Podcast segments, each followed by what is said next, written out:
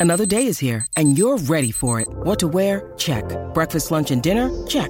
Planning for what's next and how to save for it? That's where Bank of America can help. For your financial to dos, Bank of America has experts ready to help get you closer to your goals. Get started at one of our local financial centers or 24-7 in our mobile banking app. Find a location near you at bankofamerica.com slash talk to us. What would you like the power to do? Mobile banking requires downloading the app and is only available for select devices. Message and data rates may apply. Bank of America and a member FDIC. When you need mealtime inspiration, it's worth shopping Kroger, where you'll find over 30,000 mouthwatering choices that excite your inner foodie. And no matter what tasty choice you make, you'll enjoy our everyday low prices, plus extra ways to save, like digital coupons worth over $600 each week. You can also save up to $1 off per gallon at the pump with fuel points. More savings and more inspiring flavors make shopping Kroger worth it every time. Kroger, fresh for everyone. Fuel restrictions apply.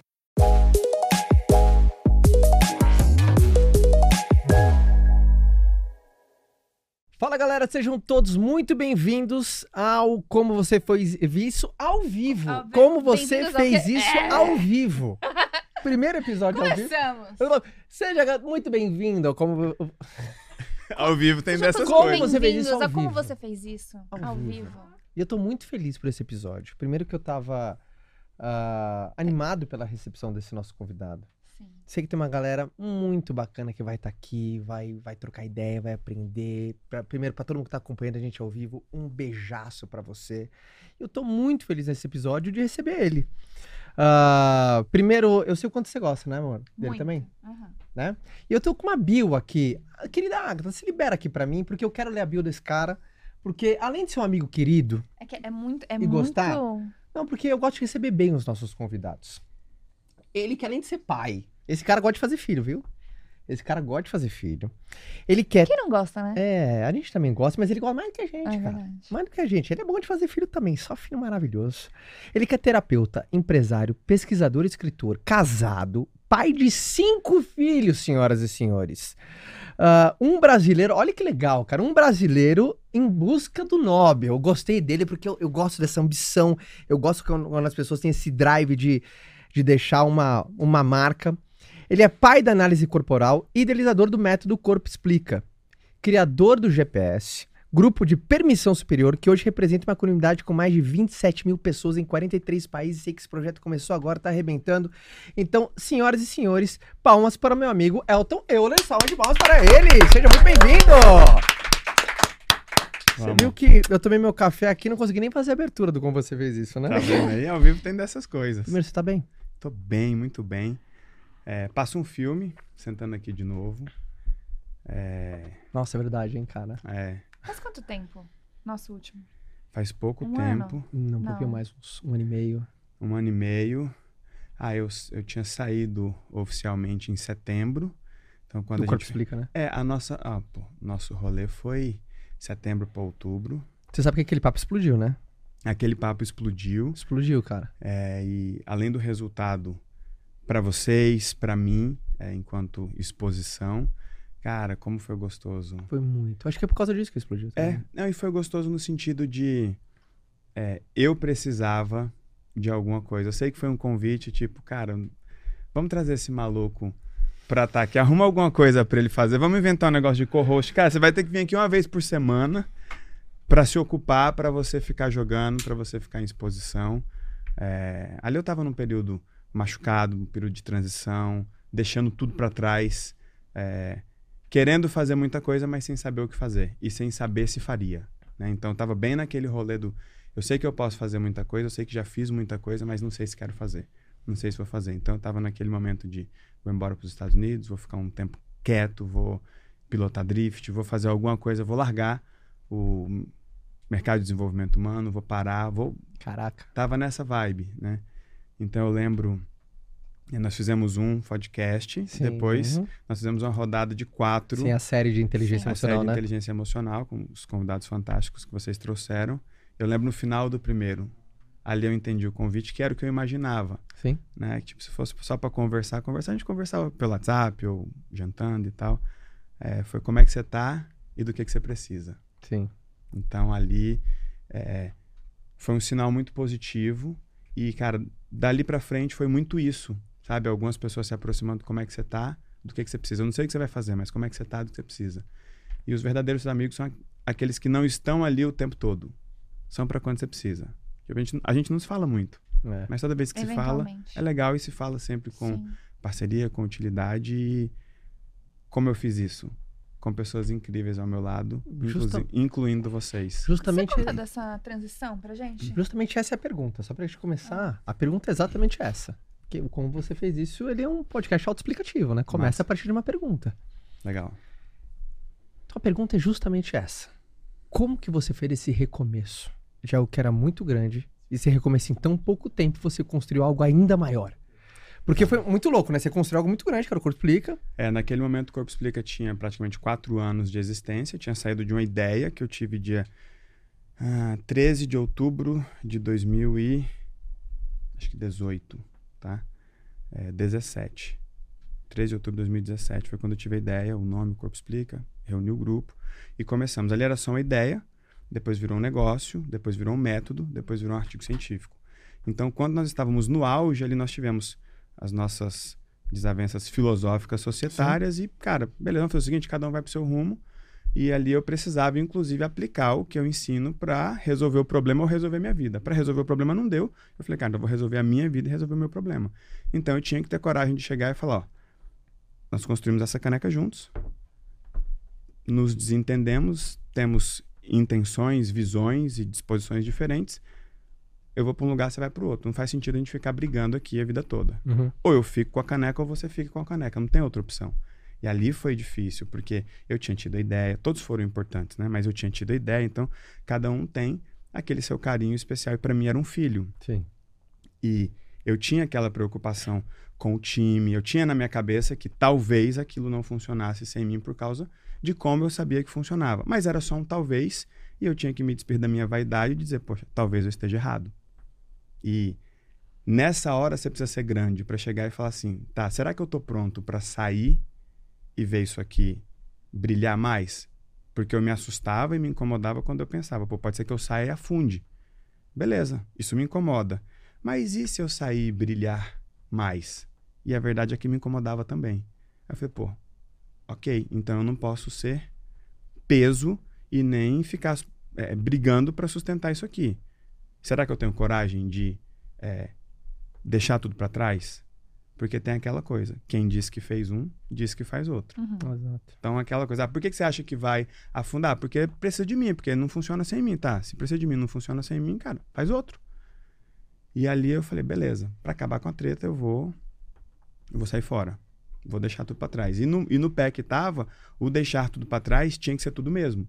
Método, é, patrimônio, História, história, a cadeira, a autoridade Base de cliente. base de clientes, tudo. Tanto é que, naquele momento que eu vim pro podcast, tipo assim, a minha bio era confusa.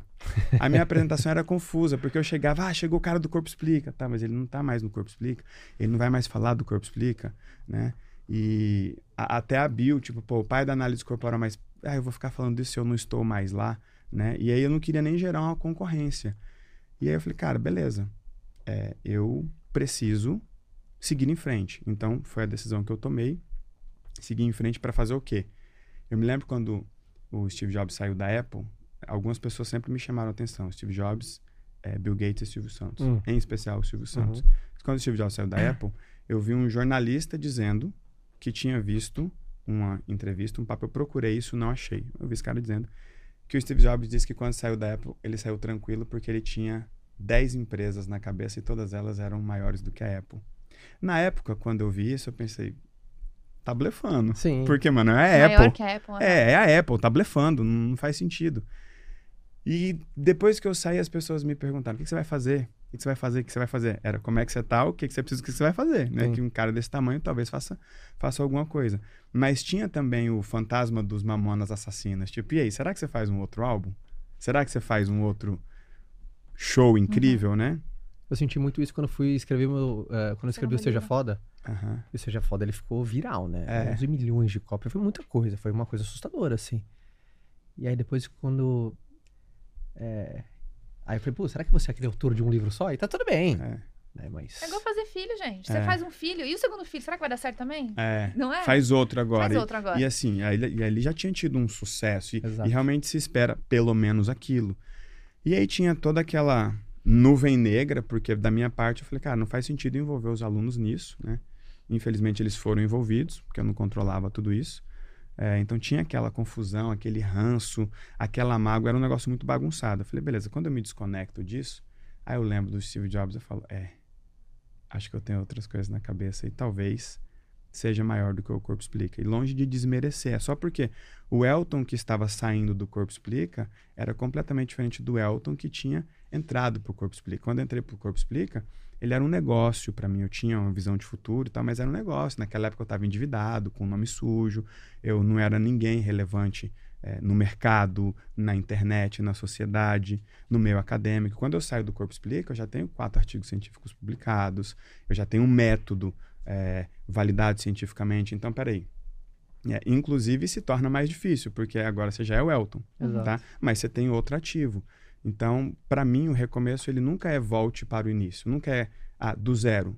Tá? O do zero para mim tem que vir bem entre aspas, porque não é do zero, é outro cara, são outros contatos. É quando eu comecei o Corpo Explica, eu não conhecia vocês. Quando eu saí, eu conhecia. Entende? São Uhum. recursos completamente diferentes. Então, para mim, o recomeço é vá por outro lugar ou vá por outro caminho. Aí, e minha esposa sempre me apoiando, cara. Como você fez isso? Com a mulher incrível que eu tenho.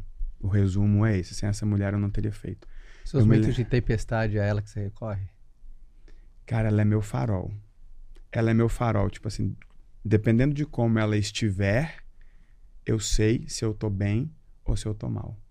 Eu me lembro até hoje, um dia que ela saiu, foi pra academia. Quando ela voltou, eu tava sentado ali na calçada de casa, ali no condomínio. E aí, quando ela. Porra, foda.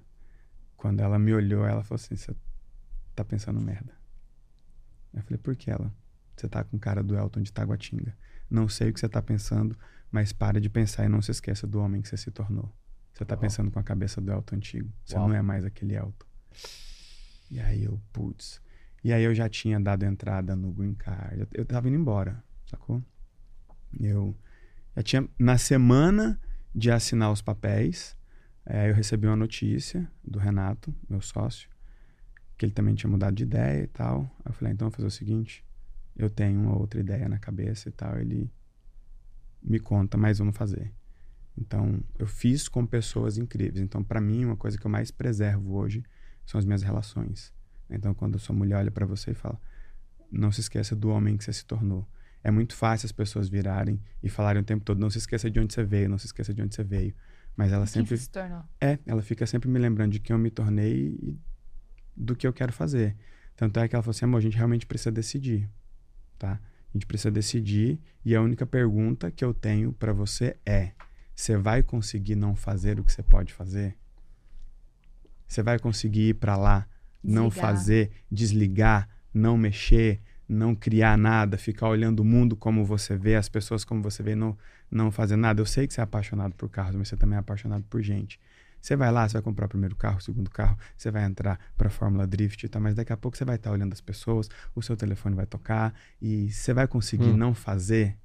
Aí eu falei, putz, acho que eu não consigo não fazer. Ela então decida que se for para ir nós vamos, se for para ficar, nós vamos fazer.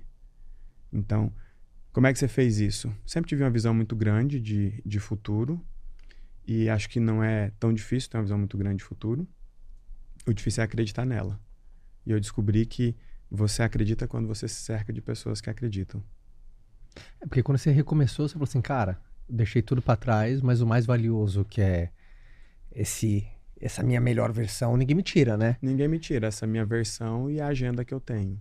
Exato. Então, a agenda de pessoas influentes, pessoas relevantes, pessoas poderosas, pessoas parceiras, pessoas com é, potencial de chegar e falar: cara, quando você estiver precisando de alguma coisa, me liga.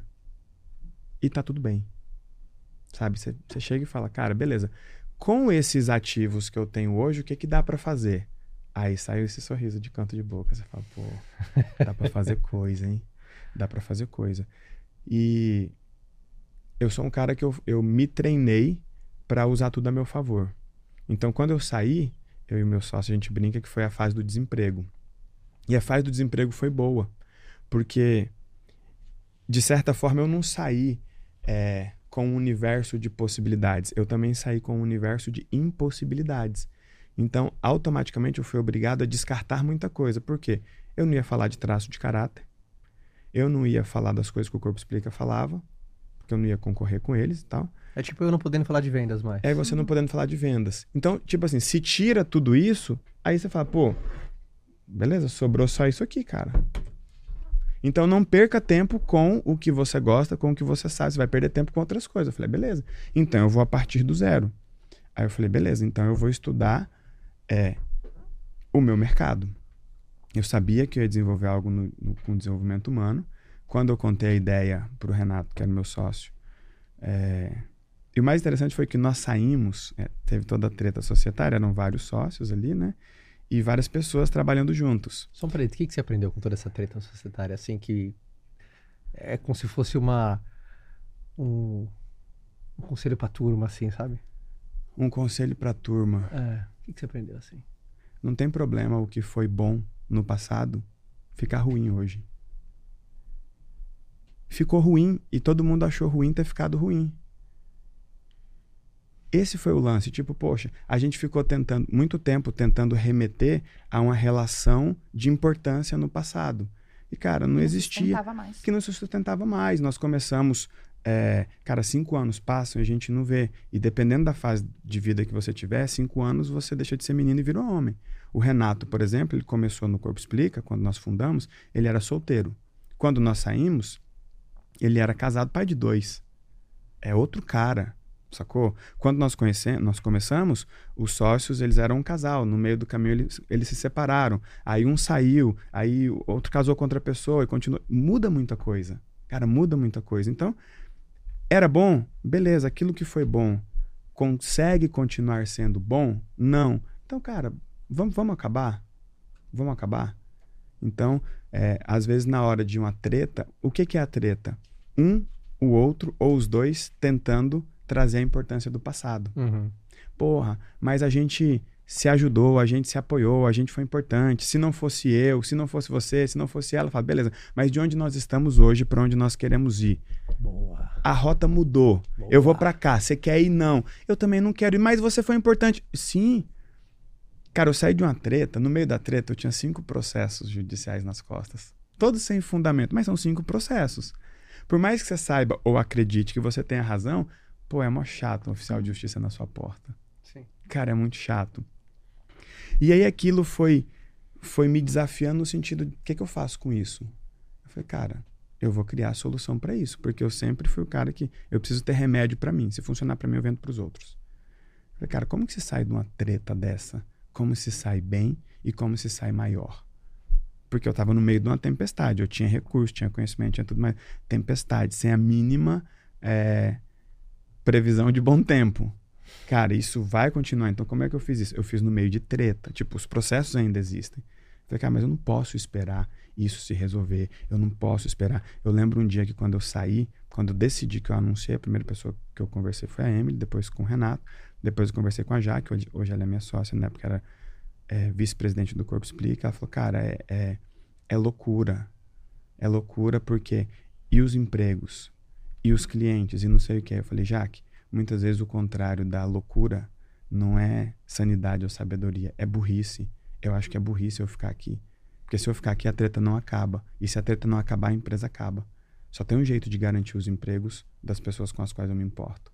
É a gente criando um outro negócio que seja capaz de empregar outras pessoas ou as mesmas pessoas. Aí O Flávio fala, fala uma parada assim mais técnica de negócio que é fundamental. É melhor você ter um problema trabalhista do que um problema societário. Exato. E ali eu falei, cara, eu vou, eu vou, eu vou seguir. Ela falou, tá, você não tá pedindo opinião e tal. Eu falei, não, se você tiver uma boa opinião, se, se a sua melhor opinião for não seja louco, eu falo, cara, foi a minha loucura que me trouxe até aqui. Então eu falei, beleza, vou seguir dali. Eu tava nessa página e eu falei, tá. Lembrei do Steve Jobs. Aí eu lembrei, tá. Sem, sem desmerecer. Quando você faz uma construção, você sabe quem fez o quê. Na parte, na parte do método, eu era o cara do método. Eu falei, tá, o método é uma das versões possíveis do que eu tenho na cabeça. eu posso mudar várias coisas, eu posso dar vazão ou é, sequência naquilo que eu já tinha planejado fazer. E a, a, treta, ela, ela durou um tempo ali. Então, quando tudo estourou, tipo, já tinha dois anos que a gente não vinha como era. Então, a gente rodou dois anos muito bem. Depois, logo que eles se separaram, a gente começou a ter algumas, alguns desentendimentos ali. E não é só societário, porque se é só societário, pô, de repente, ele não precisa gostar dele para eles trabalharem juntos. Mas quando você vem para uma questão filosófica e técnica, e aí tinha todo o peso da coerência, eu, eu sempre fui muito xiita com isso, sacou? É, para mim, a nossa receita de sucesso foi a, cora a coragem, a ousadia e, e, a e, a coerência. Porque o que, me, o que protege a minha retaguarda é a minha coerência. Quanto mais ousado eu for, mais pancada eu vou levar. Então, cara, eu não vou, eu não vou ficar exposto. E aí, eu lembrei do Steve Jobs e falei, cara, acho que eu vou criar um negócio novo. E quando o Renato falou, cara, vamos, eu falei, vamos. Aí nós reunimos o grupo e o mais interessante é que é, o grupo ele é praticamente o mesmo. Só ficou a pessoa da treta. E aí no meio de tudo isso, eu saí, aí o corpo explica não funcionou como deveria funcionar por motivos N. E aí eu acabei voltando. Na verdade, ele acabou voltando para mim. Eu vou te falar uma coisa. que eu beleza! Te, eu te falei, isso eu, eu, te falei, eu sei que você sempre soube. Eu te falei isso pessoalmente, mas eu vou falar aqui na live. Porque isso também pode ajudar pessoas que talvez estão na mesma situação e talvez você não precise esperar uma ruptura para tomar uma decisão. Você descobriu duas coisas grandiosíssimas nesse processo, que talvez você já sabia, mas vai ver adormecido. Um, que é, a nossa identidade é a gente que cria. E às vezes a gente fica muito apegado às construções que a gente fez no passado, achando que isso é o que sustenta a nossa é. história. E a gente tem que escolher qual é a narrativa da nossa história. Eu fiz um retiro de yoga faz uns dois meses, a gente vai fazer de novo agora esse final de semana. E foi uma das coisas muito interessantes que eu, que eu processei no retiro, que é, é justamente isso sobre aquela diferença do eu sou ou eu estou, aquela coisa filosófica que Sim. a gente fala, eu não sou, né? eu estou vendedor, eu estou dentista, eu estou não sei o quê. Então, se eu estou, significa que eu estou vivendo uma história, eu estou vivendo uma narrativa. E quantas pessoas ficam presas, tipo, eu não posso mudar, porque eu. Eu, eu, eu, eu fiz cinco anos de faculdade para ser isso e vive é. infeliz é. na vida porque ela não tem coragem de mudar é um apego positivo, né? Sim. E a outra coisa mais legal de tudo isso é que quando você constrói algo muito grandioso, a gente também se apega. É. Porque você fala assim, eu cheguei no meu limite. E através de uma ruptura você descobriu que não, eu posso ir mais. É. Eu Ali eu estava obrigado mais. a ir mais. Por quê? Porque nós tínhamos vários negócios, nós tínhamos muitos funcionários, é, eu tinha muitos filhos, eu tinha muitos gastos, então, tipo assim, já não era mais uma opção é. para mim. É, não fazer muita coisa, né? E aí eu cheguei e falei, cara, vou fazer. E eu sou muito de acordar com as coisas, sabe? Eu durmo pensando e acordo e tal. E quando tudo se alinhou, Renato falou, vamos fazer. A Jaque falou, tamo junto. Aí eu chamei a Tabita para ser sócia, eu tinha sido professor no Corpo Slick. Eu falei, cara, eu quero criar um negócio maior, então eu preciso de mais pessoas. Só que nesse momento, a treta revelou as pessoas para mim a treta revelou quem estava é, do meu lado e quem estava é, realmente disposto e disposta a fazer coisas grandes. Porque tem um preço fazer coisa grande. Uhum. A Sim. galera da internet, eles veem o lifestyle, eles veem os números, o resultado, mas tem um preço. E eu vi pessoas alinhadas, eu vi pessoas coerentes.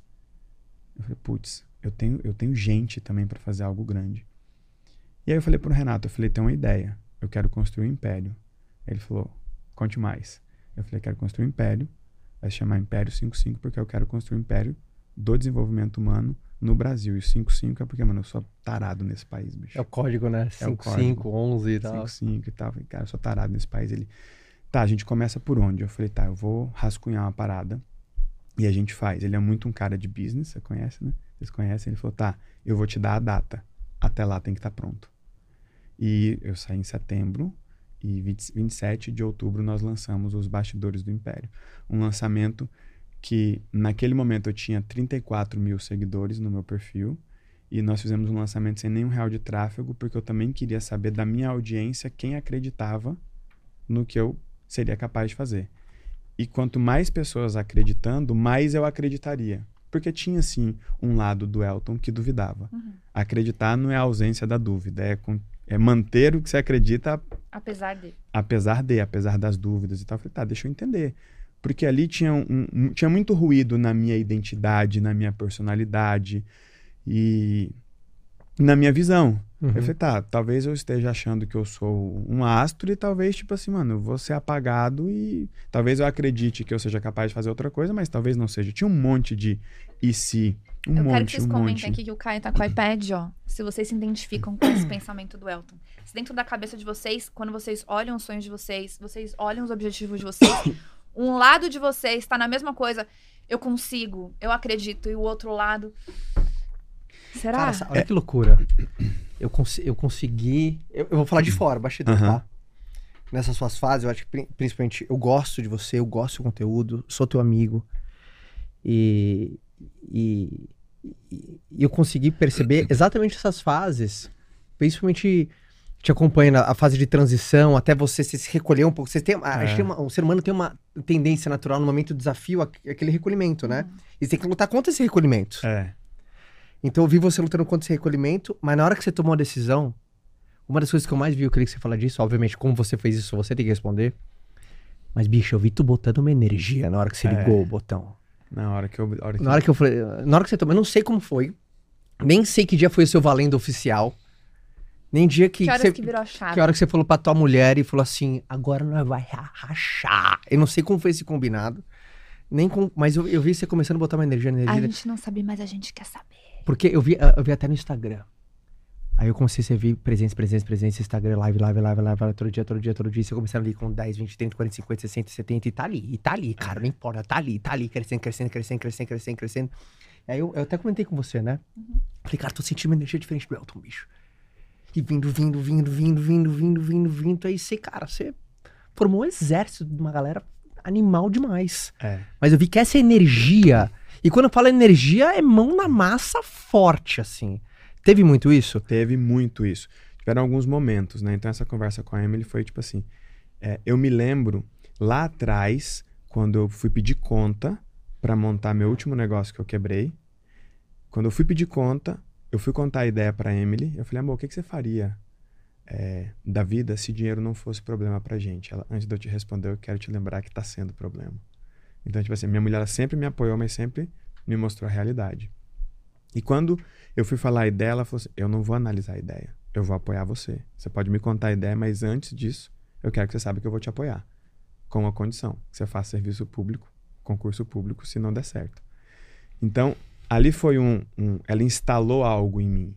E quando eu decidi sair, é, que eu contei, ela falou: Tô contigo. Quando eu decidi construir algo, foi muito por provocação dela.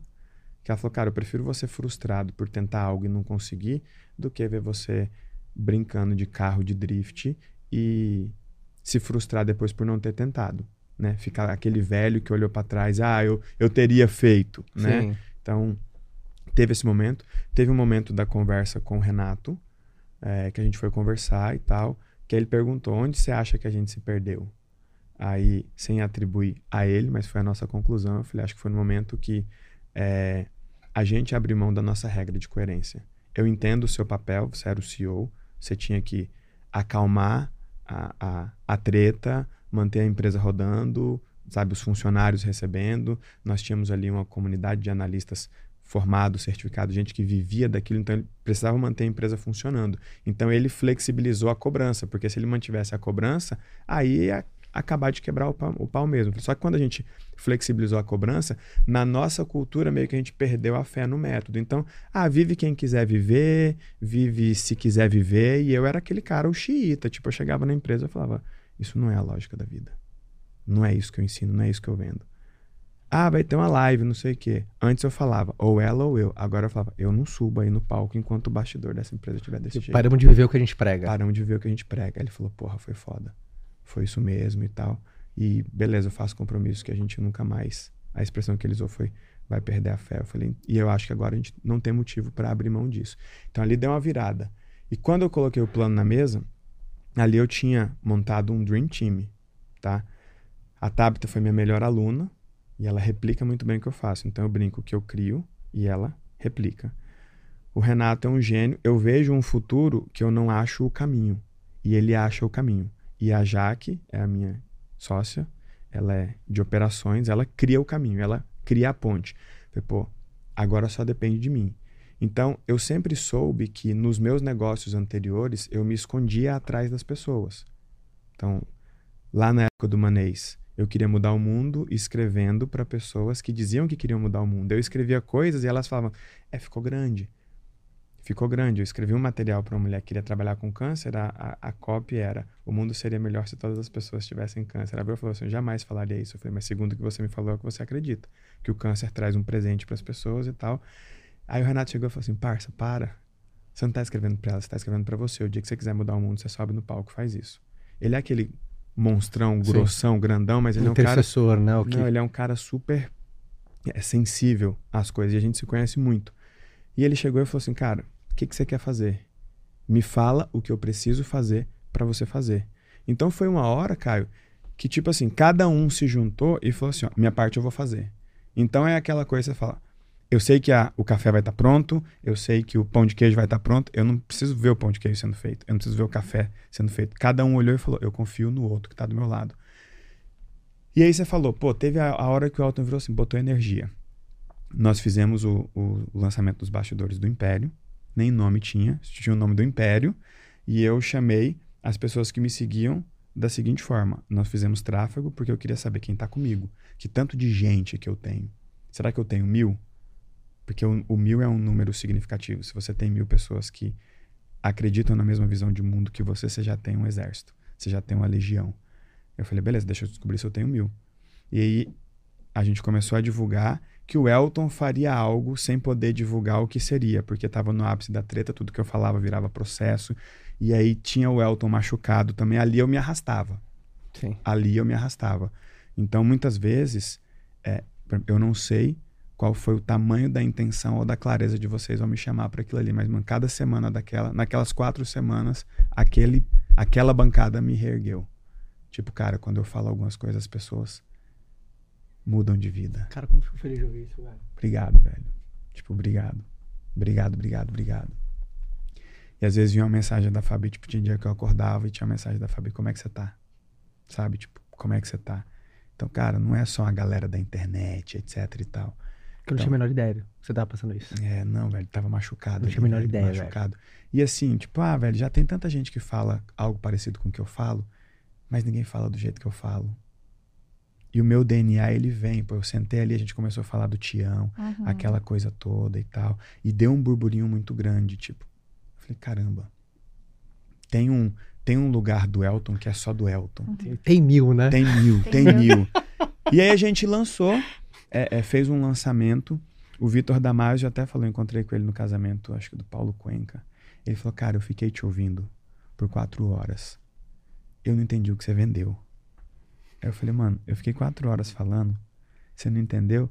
Não vai ser aqui em cinco minutos que eu vou te explicar, porque ninguém entendeu. Eu não podia falar o que eu ia fazer por causa da perseguição. Não tô me vitimizando, era só o que estava acontecendo. Uhum. Aí eu falava que ia fazer tal coisa, ah, processa ele por isso, por aquilo e tal.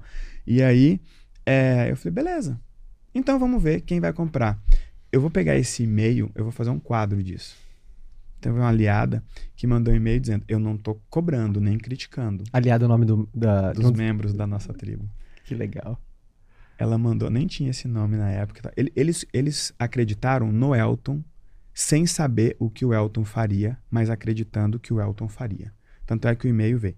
É, eu não estou cobrando e nem criticando, mas em algum momento a gente vai saber o que a gente comprou? Porque eu falei da construção da medicina da felicidade, de outras coisas que eu faria e tudo, mas tipo assim, beleza, mas o que é que eu estou comprando? Aí eu dei o nome dos bastidores do Império. Vocês vão comprar para estar tá aqui participando de perto, assistindo. E aí nós tivemos mais ou menos 940 pessoas. Tem mil! Eu falei, pô, tem mil. Tem mil. E foram 940 sem apertar, sem insistir. Eu falei, quero saber quem tá. Sem apertar, sem insistir e sem explicar direito. Cara, eu quero estar tá com ele por perto. Então, de um universo de, de 34 mil pessoas, nós tínhamos ali ao vivo 5 mil pessoas ouvindo aquele maluco falar de sonhos que ele tinha da forma mais abstrata, subjetiva e esquivante possível. Algemado, praticamente. Alge, praticamente algemado. tipo assim, um celular era um sócio, no outro celular era o, o advogado. O advogado. É, e aí... E isso me deu uma casca muito forte, cara. Essa treta, ela me preparou, ela me colocou num lugar de, de poder, de decisão. E quando é, eu comecei a receber aqueles e-mails, foi um lugar até que a minha esposa falou: agora você está no melhor lugar, você não pode voltar.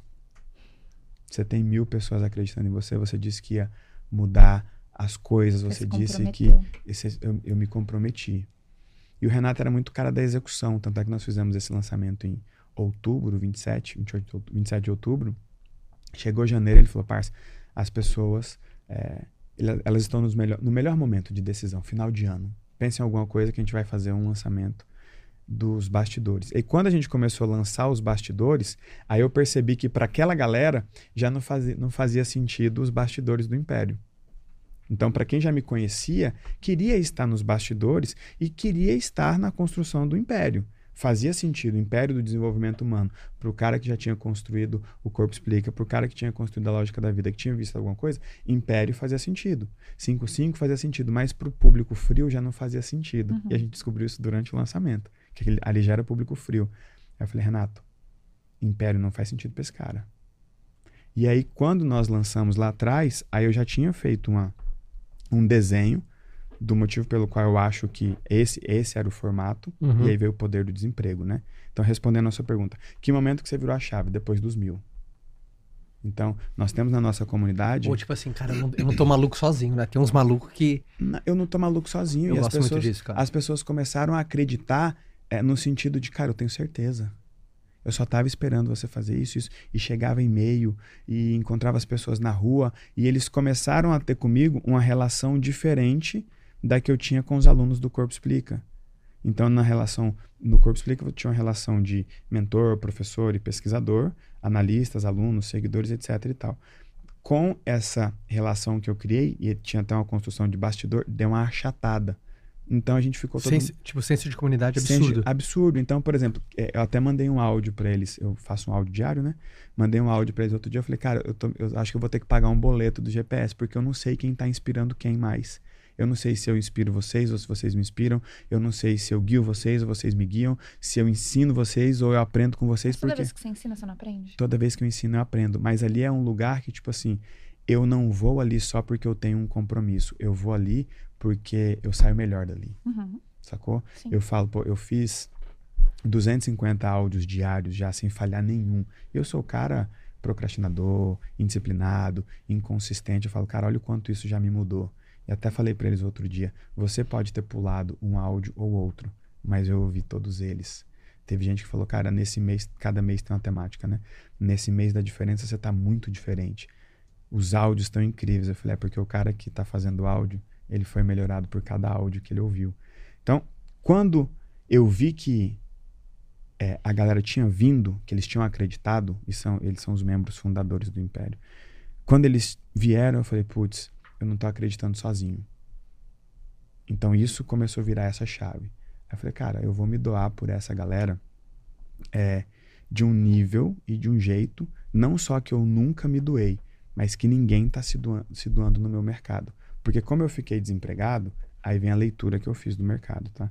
Como eu fiquei desempregado. Eu acho que ninguém ficou mais online que você nos últimos seis meses. Ninguém ficou mais online que nos últimos seis meses. Você lembra, não sei se você vai lembrar. Ninguém aquela frase que você falou da última vez que a gente se encontrou aqui no escritório sobre fazer uma live por dia?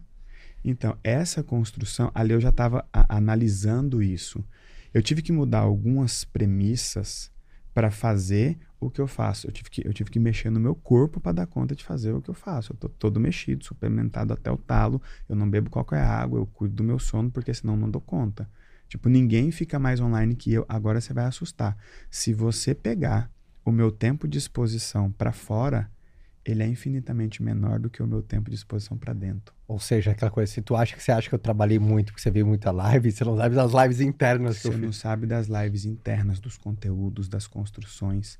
Então, eu precisei virar uma chave. Eu estava desempregado. Não podia fazer o que eu sabia fazer. Não podia fazer o que eu tinha feito. Eu falei, cara, vou fazer o que eu gosto de fazer. Vou partir de um quadro em branco. Eu tinha um quadro no meu escritório. Vou começar a rabiscar aqui. E eu falei, beleza, vou pegar as minhas referências e vou olhar o meu mercado. Mercado digital, mercado de desenvolvimento humano, mercado de educação. Perfeito. Mercado digital a gente domina muito bem e funciona muito bem no Brasil. Mercado de educação, vem evoluindo, se sofisticando, então isso traz mudanças e a gente já tinha é, uma pegada de inovação na educação ali no Corpo Explica muito grande. É, e tem o desenvolvimento humano. Eu falei, tá, deixa eu ver como o desenvolvimento humano está. Quem são os maiores players, em quem eu vou ter que mirar, quem eu vou ter que passar. Olhei. Você está sempre competindo? Mesmo que internamente? Não. É esquizóide. Pior que não. Não, mesmo que. É, Só que ali, internamente. Não, eu. Eu, eu tô. Eu, eu tô. Então, você tá. Eu tô competindo para não parar. Se, é, é, se deixar, eu paro. Então, Ele competiu com um elevador lá no negócio da capela, lá da. É, essa competição eu não tenho. Ele competiu. Se ele então, descia de escada mais rápido é. do que o elevador chegava no térreo. É. Tipo, tem um elevador, Aí, o cara fala, você pode ir pelo elevador ou pela escada. Aí eu falei assim, não, vou pela escada. Aí o elevador saiu, eu saí na frente. É. Aí não, quando é. chegou o elevador, eu cheguei na frente, o elevador, eu, eu tô assim. Aí a Fabi, como você é tonto, né? Você tá Mas disputando com o elevador. Um é, é, essa competição nata, esse espírito competitivo eu não tenho. Por exemplo, eu vou pra academia porque eu sei que se eu não for, eu não faço a live. Então, o meu desafio é chegar na porta. Eu falo pro meu personal, não me explica o que, que você vai fazer no outro dia. Só faz. É só faz. E não me obedeça. Sacou? Tipo, se eu falar que não quero, você é pago para eu fazer. Sim. Então, eu não, a minha cabeça é uma bagunça. Então, por exemplo, eu tô explicando uma coisa para você, juro, pensando numa ideia que eu tive para passar pro Fernando, pensando, por que, que a menina não deixou o celular desligado? Aí, aí a coisa vai, ela vai indo aqui, aí eu vou lembrando, eu vou tendo ideia, aí eu vou. Quando termina, quando terminar essa live, eu vou descarregar a, o celular dele com ideias que eu tive, com frases que eu lembrei, aquela coisa toda. Quando eu tô no palco é desse jeito. Então, eu não sirvo para competir. Quando eu fui, a última vez que eu fui para Interlagos, eu fui me desafiar um pouco mais, aí eu falei, cara, eu só não posso morrer hoje. Só não posso morrer, só não posso morrer. Então, tipo assim, tinha um médico que tava competindo comigo. Eu falei, eu sei que na última volta eu vou fazer o meu melhor tempo. Eu acho que o meu melhor tempo vai ser melhor que o seu. Mas eu não tenho aquele espírito de tomara que ele não consiga melhorar o tempo dele. Mas você está sempre balizando alguém. Você, você, sempre tem uma referência. Eu, eu sempre tenho uma referência. Mas por que, que eu me balizei pelo meu mercado? Porque é aquela coisa. Eu estava entrando nesse mercado. Certo? Aí você olhou os grandes do desenvolvimento humano. Eu olhei humano. os grandes do desenvolvimento humano. O que, que eles estão fazendo? O que, que eles fizeram? Mas mais para entender o seguinte: como é que está esse mercado hoje? E para onde ele vai. Eu queria entender qual era a próxima página. Antecipar a tendência. Antecipar a tendência. Porque eu já estava obsoleto. Eu não podia usar o que eu sabia. Ou seja, para mim o obsoleto é. Eu tinha que me renovar. Tipo, Isso... além uh, de uh, uh, aquela coisa, usar o passado já numa estratégia boa. Eu nem posso contar com essa. Eu nem posso contar com essa. Então eu parti para obsolescência programada. E eu tô tão imerso nisso porque eu sei que eu tô três passos na frente do maior do mercado e eu tenho um cara comigo na empresa para pensar no quarto passo. Tipo, mano, você tem que pensar de uma página em branco. Você é o cara que tem que me falar que eu tô velho antes de eu ficar velho. Qual que é o teu diferencial hoje? Você fala então, assim, essa é a minha fortaleza, assim. Ninguém tá tão próximo e tão presente quanto eu. E eles não têm a disposição e o espírito para isso. Porque quando eu comecei o formato do GPS, caras do mercado. Sabe que a gente transita, né? Caras do mercado. Ele é fofinho, né? Ele é. Ele é o fofinho, povo né? tá gostando porque é só fofoca hoje. treta, treta, é só treta. Teve cara que chegou e falou assim, cara, você é louco. É, teve cara que falou, até como cuidado, cara, você é louco. Você tá, você tá desesperado, você tá machucado, você tá fazendo errado. Por que que eu fiz e, é, e qual era o erro, tá? É, não é assim que ganha dinheiro na internet. A internet faz você trabalhar menos. De certa forma, faz, né? E você está fazendo um desenho que você vai trabalhar demais. Você não vai dar conta de sustentar isso aí. E pensando na hora trabalhada, você vai ser mal pago. Eu ouvi o seguinte: se você voltar a ser copy, você vai ganhar mais dinheiro. Ixi. Porque do jeito que você está fazendo, não é inteligente você se doar tantas horas para uma pessoa que pagou uma única vez. Quando você ouvir isso, o que, que você reage assim? O que, que você reage assim na hora? Tá certo. Eu tô indo pro fundo. Ou seja, o que, que esse cara tá me dizendo? Se lá for o sucesso, se lá for a próxima fase, eu não vou nadar lá. Ou eu não tô pronto para nadar lá. Não quer isso. Não quero isso. Entendi. Entendeu? Entendi. Aí eu falei, ah, beleza. Vambora. Qual que é...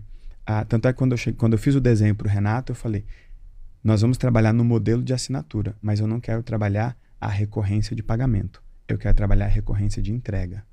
Ou seja, eu estarei ali todos os dias. Se essa pessoa vai voltar ou não, vai ser uma consequência. Só que ela vai ser convidada a voltar 365 dias, não só no dia da renovação. Então eu, eu não me preocupo com taxa de renovação e vou ter a maior taxa de renovação do mercado. Quando você olha para o mercado, eu me enquadro mais num formato de mentoria. Uhum. Ok? O mercado tem um engajamento de 13% a 18%. Chuta qual é o nosso. Eu não posso chutar porque eu sei. 76% de engajamento diário, mano. É bizarro. Você coloca isso como fator primeiro proximidade. Tô próximo. Tô próximo. Tá. Tô próximo. Tô presente. Uma entrega muito boa. Uma entrega muito boa. Tipo assim, eu tô próximo e tô presente. Uhum. Quando eu olhei o mercado de desenvolvimento humano no Brasil, eu pensei de onde ele veio, porque ele cresceu, para onde ele vai. Beleza. Ali eu fui tentar entender os gaps. Eu falei, beleza. Aqui vai entrar um pouquinho na polêmica, mas acho que a galera dá conta de entender. Ou talvez seja só a minha visão maluca de mundo. Para mim, o desenvolvimento humano no Brasil hoje está muito ancorado no desenvolvimento da religião. E a religião acabou se ancorando, ancorando muito no desenvolvimento do desenvolvimento humano. Perfeito. Aí eu fui fazer engenharia reversa.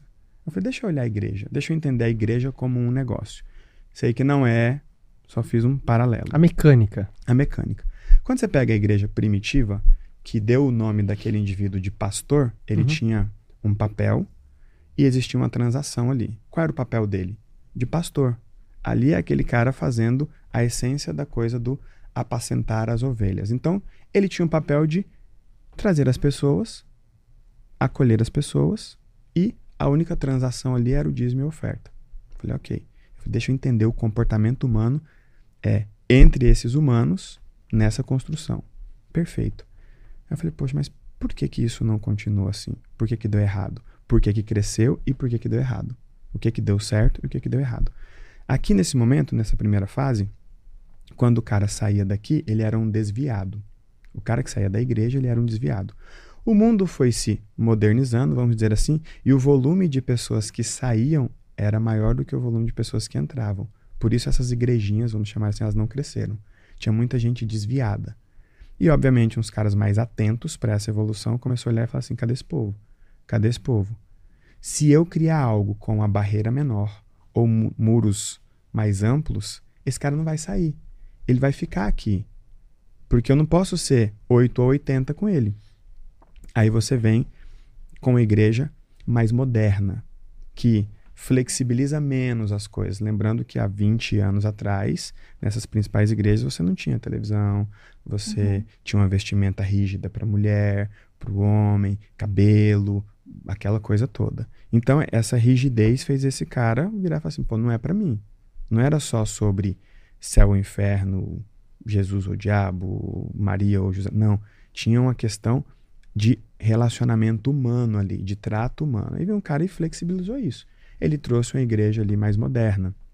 E aí você vê o que tecnicamente no ambiente religioso você tem ali o movimento, vamos chamar de o neopentecostal.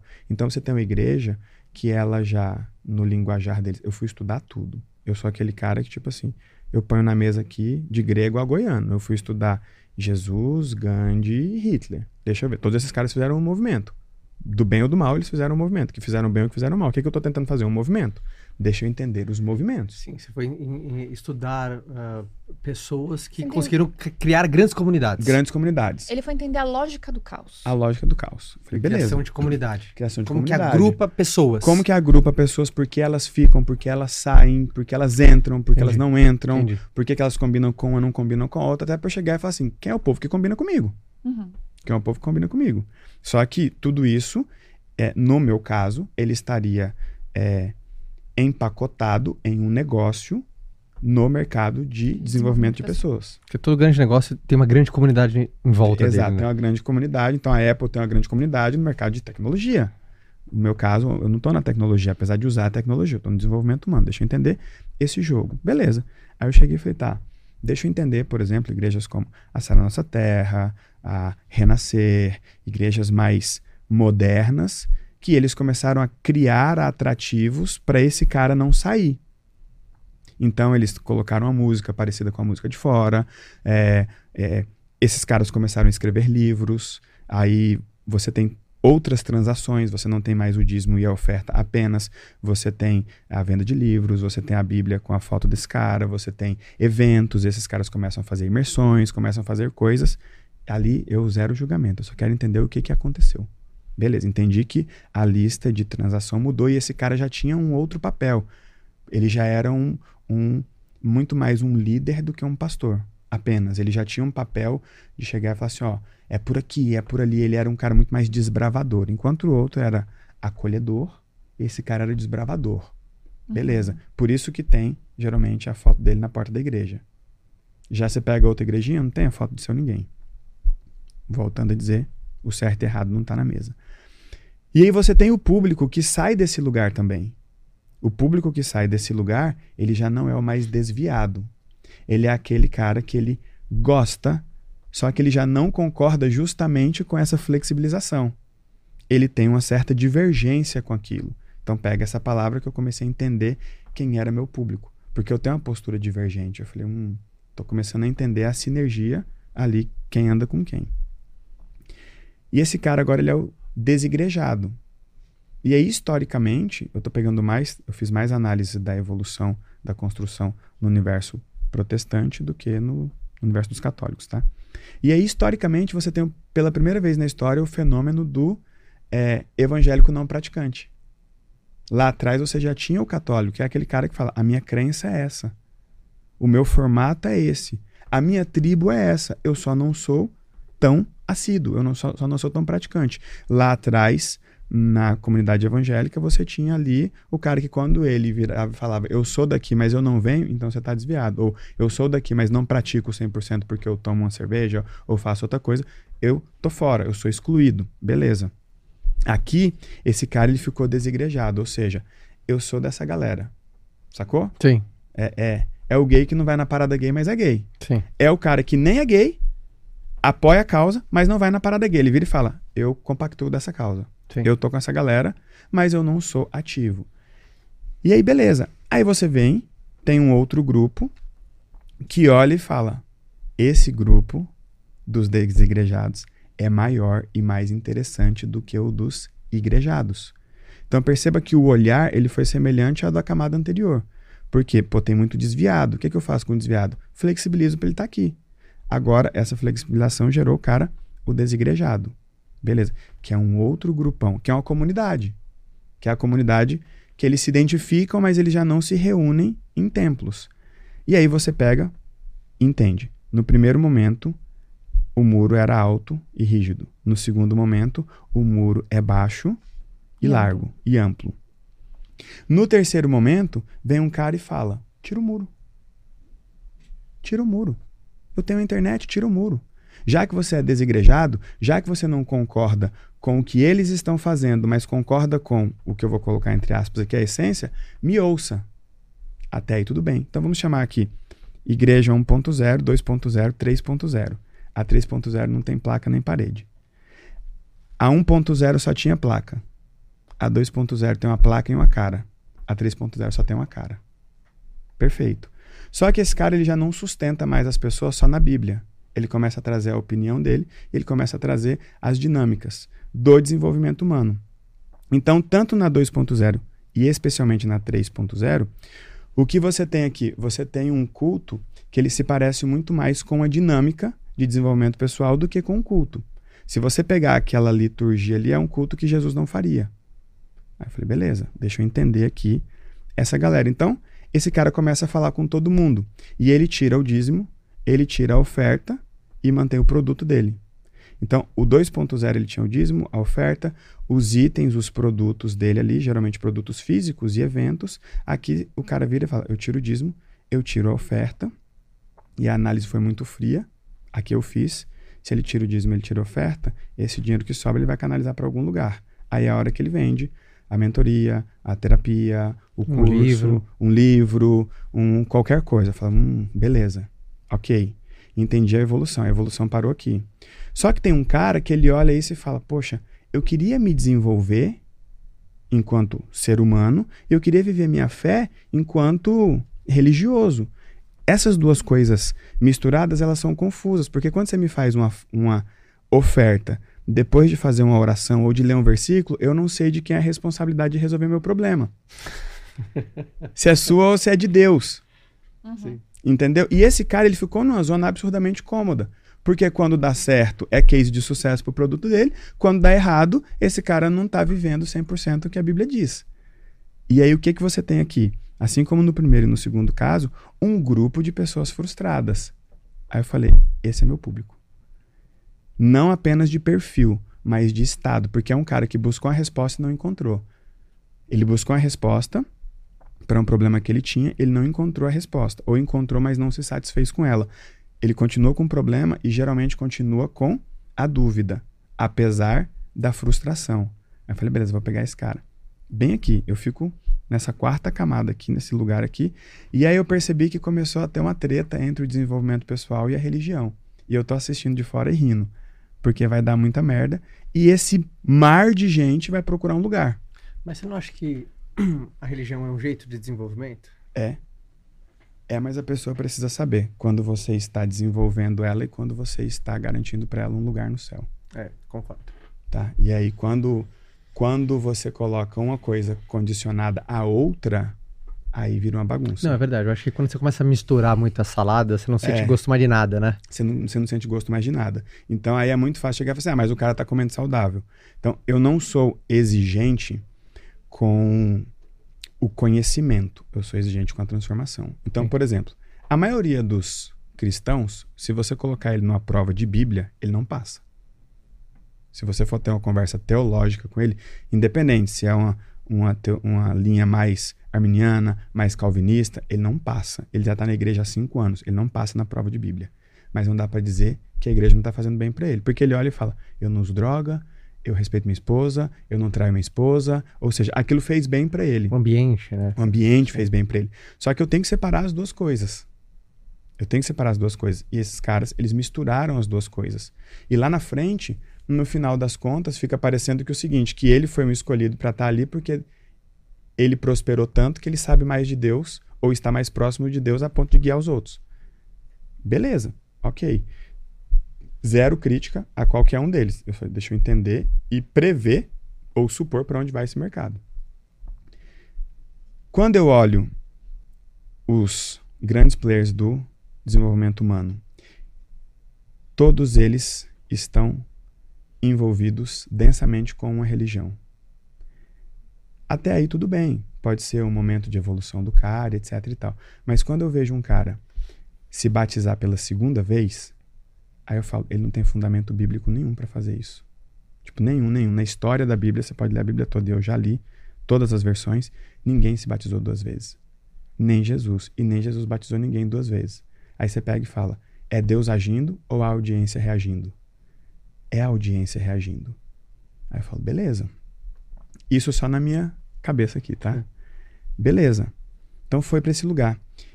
E aí eu imaginei que quando o cara do desenvolvimento humano, por que, que o cara do desenvolvimento humano, todos os grandes foram para esse lugar? Por que, que eles começaram a usar a Bíblia? Porque os caras da Bíblia começaram Você acha que é a usar. Eu acho que é, é um fluxo é natural. fluxo natural. É um tá. fluxo natural. É o intencional ele pode ser um intencional em uma porção de consciência ou, ou, ou, uma porção de reação natural. Por quê? Você tinha um pastor aqui que deveria estar ensinando a Bíblia, ou um padre. Ponto. Porque esse é o papel dele. Beleza. Aí ele pega e fala: Poxa, mas eu posso desenvolver as pessoas. E eu posso usar umas técnicas diferentes. Quando pediram para que Jesus ensinasse a orar, como foi que ele ensinou? Pai nosso que estais no céu, santificado seja o vosso nome, e por aí vai. Ele não mandou ninguém abaixar a cabeça. Ele não mandou ninguém pôr a mão no coração, ele não mandou ninguém fechar os olhos, ninguém respirar fundo e nem um teclado no fundo. Quando você põe tudo isso, o sujeito abre o olho, a luz caiu, a fumaça subiu, é uma dinâmica, meu. Então esse cara, ele já não sabe se ele está num culto ou numa dinâmica. E o outro aqui agora, ele já não sabe se ele está numa dinâmica ou num culto, porque ele vai num lugar para se desenvolver, entender, quebrar suas crenças, fazer uma série de coisas, e de repente no meio do rolê tem uma oração. Nada contra, mas espera aí, é uma dinâmica ou é um culto? Tá confuso. Só porque o outro também estava confuso. Era um culto ou era uma dinâmica? E de onde veio essa confusão? Quando o cara do desenvolvimento humano viu que essa galera da religião. Você gosta da treta, né? Da, eu ia falar, ele gosta da treta. Não, que a, confu... ele... O Elton ele faz uma análise muito fria. Assim, ele, tá, fria, ele, ele tá tirando, obviamente, ele tá com todo... É. Mais fria, mas é muito quente. Não, ele tá com todo o é. cuidado do mundo. Ele tá com todo o cuidado do mundo. Pegar uma água, Primeiro, pra, pra falar de algo que ele é muito sensível. É, sim. E quando é a gente fala um pouco do íntimo, né? Porque fé é íntimo. Fé é íntimo e tem, é tem gente, né? Tem pessoas, tem empresas. Obviamente, tem ele quer entender. É. O, prim, o primeiro cobra é como é que pessoas se juntam. Exato. Como é que as pessoas se juntam? E obviamente, tô... tem uma causa é. maior, inspiração de tal, tal, isso e aquilo. Aí a mecânica. E por que, que uma pessoa decide ir embora? Exato. Aí a Ou mecânica que que de como uma pessoa. Vai embora? Tipo assim, eu tô entendendo. É um pensamento. É, é muito mais antropológico do que filosófico. Deixa eu entender o comportamento das pessoas e aqui. dentro, obviamente, do nicho específico dele ele sabe que o desenvolvimento humano é como se ele, ele, faz, ele faz fronteira.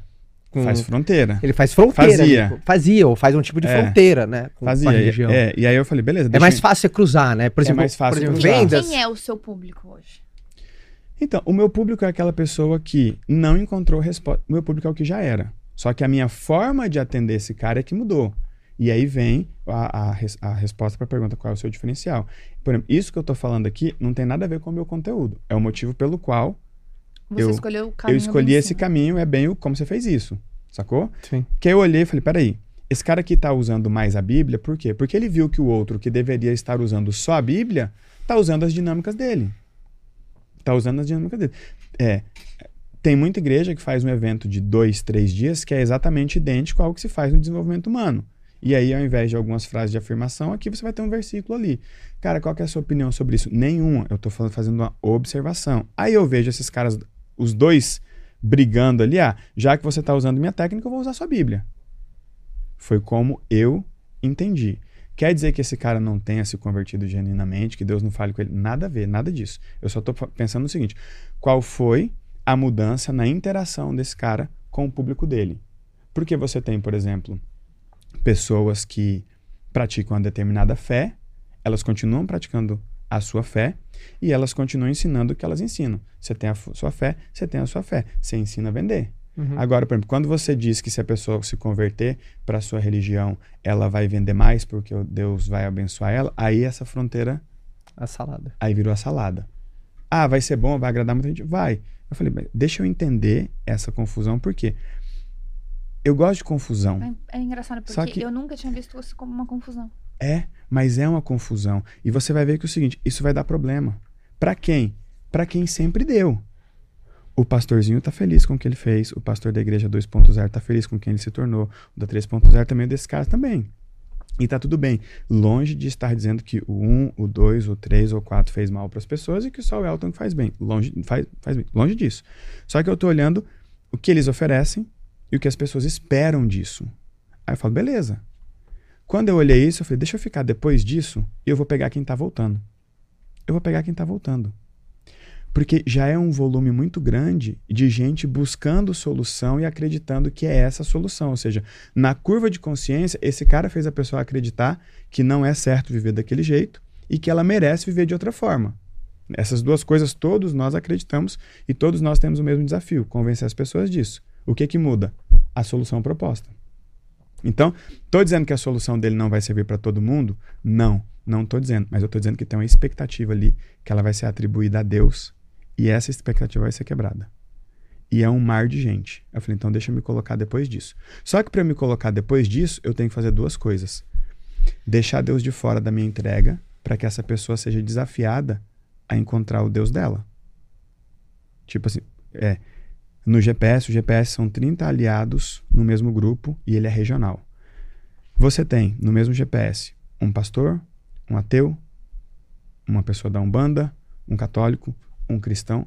E, inclusive, ali a gente ensina eles a se, se respeitarem. Ou seja, um monte de gente diferente. Um monte de gente diferente. Sim. Um monte de gente diferente. Não tem muro. Não tem muro. Um monte de gente diferente. Aí eu falei, beleza. Ok, agora deixa eu entender. Essa foi a evolução do desenvolvimento humano. Deixa eu entender o marketing digital. Agora, o marketing digital é maravilhoso. Ele permitiu que pessoas que não sabiam que você existe descubram que você é o papa das vendas no Brasil, se apaixone pelas vendas e aprenda a vender. Por exemplo, nesse momento eu tenho um time comercial de quase 80 pessoas. Sim. O meu supervisor passou aqui e saiu daqui apaixonado. Ou seja, alguém vai descobrir, caramba, esse Caio aí é o cara das vendas. A internet, ela diminuiu a distância entre as pessoas. Sim. E ela proporcionou uma transmissão de conhecimento é, absurda, tipo assim, inédita. Hoje você consegue estudar com Cortella sem ser aluno da PUC. Sim. Sacou? Total. E mais, você consegue estudar com Cortella sem ser aluno da PUC e sem ser aluno dele. Porque a internet conectou todo mundo. Então nós temos um elemento aqui que é transmissão de conhecimento. E para muitos mercados, o que eu vou falar aqui, eu acho que só torna o meu mercado obsoleto. E eu vou intencionalmente produzir essa obsolescência. Por quê? Colocar Não. mais fogo, mais Eu fogo. vou colocar mais fogo. Eu vou colocar mais fogo. Por quê? Que- me fala, o que, que o povo tá falando aí, ó? Ai, ai, ai, ai, isso é muito demais. A cara do Caio é. Ele tá passando Não sei, eu não sei, o se, eu não sei tá se eu incentivo ou se eu fico O só Caio, ouvindo aqui. ele tá, Tá eu certo, tá conheço certo, meu marido, vambora. ele tá suando frio, eu acho. Ele fala, meu Deus do céu, Não, vambora. porque eu tenho uma característica, eu tenho uma característica, né? Uma das- eu sou o cara que, uma das minhas habilidades, eu sou um cara apaziguador. É, você é o conciliador. Ele é. Eu sou conciliador. Ele é. Eu sou aquele cara que. Você é do bem. Quando, assim, conversa é difícil. Se duas pessoas querem ter uma conversa difícil, O me melhor lugar é Chama o o Caio. Caio. Me é. chama, porque eu sou aquele cara que eu consigo tirar um pouco a, a- aquelas Da nuvem negra, as é. faíscas emocionais, que às vezes fazem as pessoas perderem a lucidez e não conseguir conversar. Quantas vezes você viu aquela, às vezes duas pessoas discutindo, as duas queriam a mesma coisa? É. Então eu sou aquele cara que eu tenho essa habilidade de ser apaziguador. Deixa E eu dar trazer uma um- olhada no Trazer todo, mais né? serenidade, as pessoas saírem de uma vibração e ir para uma, uma mais lúcida, uma mais calma. É, não, essa é a sua característica mesmo. Ele, é, o, o Joel fala, né? É inacreditável. Você nunca vai ver o Caio falando um A de nunca de ninguém.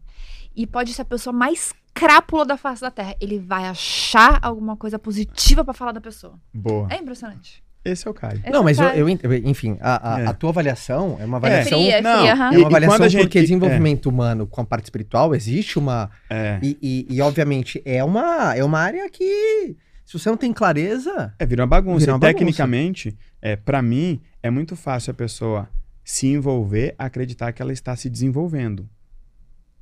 É, é uma linha tênue e gera uma confusão nas pessoas. E quando eu falo dessa obsolescência, aqui começa a entrar o Elton empreendedor, o Elton empresário. Sim. Então agora eu vou, tipo assim, eu vou criar um lugar que fique fundo o suficiente para os meus adversários. Ou porque eles não queiram, ou porque eles não estão no momento de vida, ou porque eles estão com preguiça, ou porque eles não têm densidade técnica para estar ali no fundo. Deixa eu ver se eu entendi.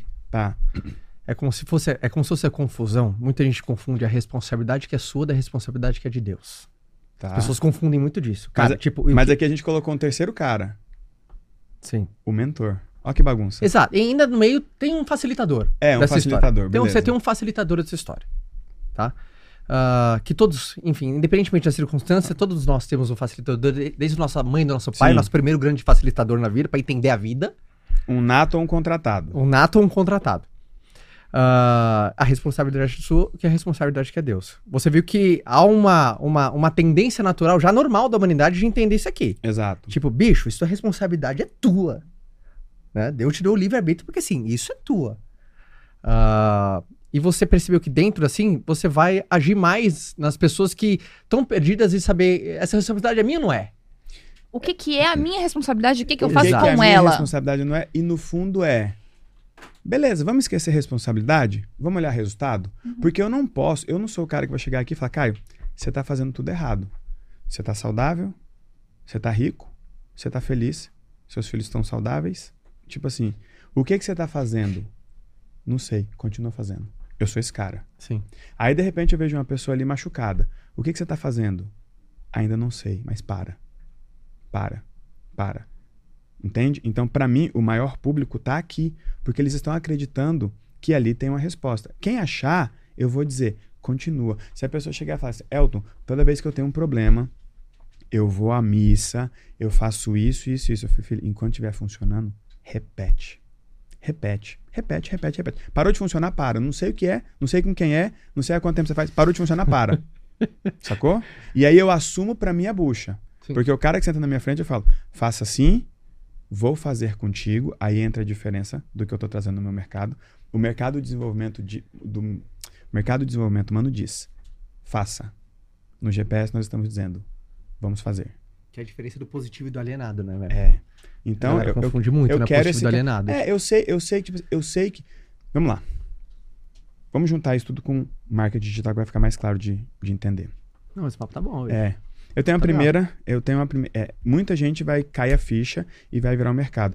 E eu sou o cara que eu acredito tanto na obsolescência programada que qualquer um do meu mercado que quiser ir lá na empresa para entender o que, que eu estou falando, eu dou detalhes por detalhe. Falo isso porque, por exemplo, já abri para o Misha, já passei coisas para o Sandro San, que vira e mexe pergunta alguma coisa. O Pedro Cortella, filho do Pedro do Cortella, Sim. foi lá entender o que a gente está fazendo. O Wendel foi lá com a equipe dele para entender, cara, o que, que vocês estão fazendo? Porque se eu acredito que é um caminho novo, que vai ser melhor para desenvolver as pessoas, cara, eu vou passar a fórmula. Até porque é o seguinte, quanto antes isso ficar obsoleto, antes eu me renovo, eu me reinvento. Então, nesse momento, eu sou o cara da Volvo que descobriu o cinto de segurança, falou, cara, isso vai salvar vidas. Gente, a patente está aberta. Por quê?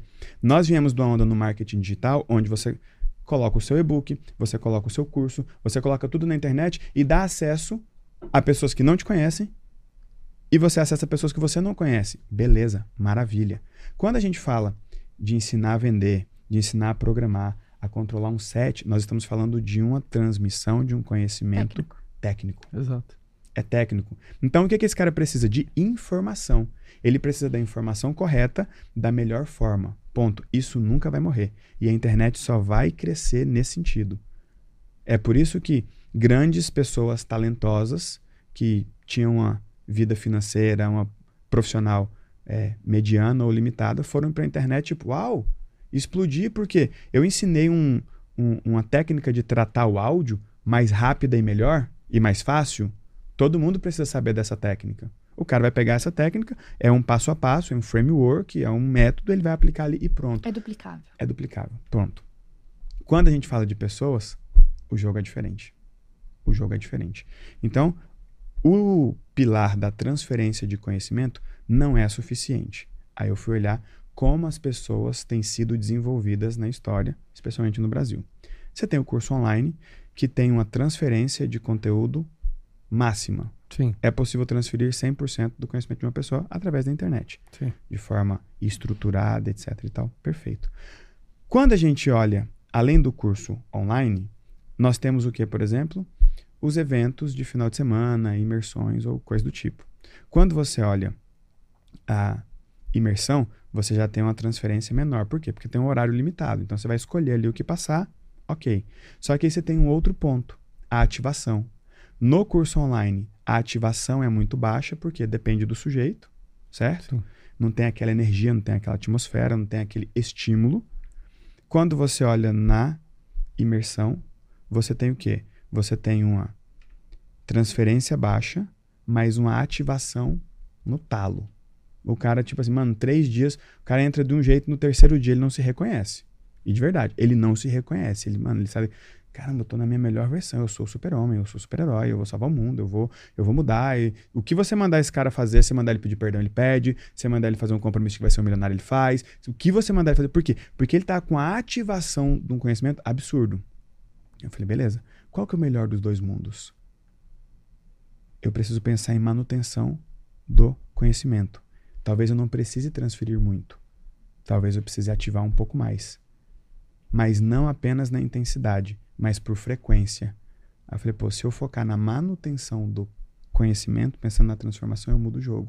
E não dá para fazer isso liberando vídeos para o cara assistir na Netflix. Porque a própria Netflix já não traz para o cara a clareza do que ele precisa fazer. A gente passa 20, 30 minutos no menu daquele pra troço. Escolher. Uhum. Pra escolher. E desiste. E desiste, ou assiste um troço que você não queria, ou assiste um troço ruim que você não queria. Aí você imagina um cara num curso online. Então, e os dados mostram que as pessoas assistem menos, que elas concluem Sim. menos, etc e tal. Perfeito. Eu falei, cara, eu vou jogar o jogo nesse lugar. Eu vou criar um ambiente. Então, eu deixei de criar cursos. Eu falei, não vou criar um curso. Eu vou criar um ambiente. Onde nesse ambiente a pessoa tenha um uma orientação. Faça isso.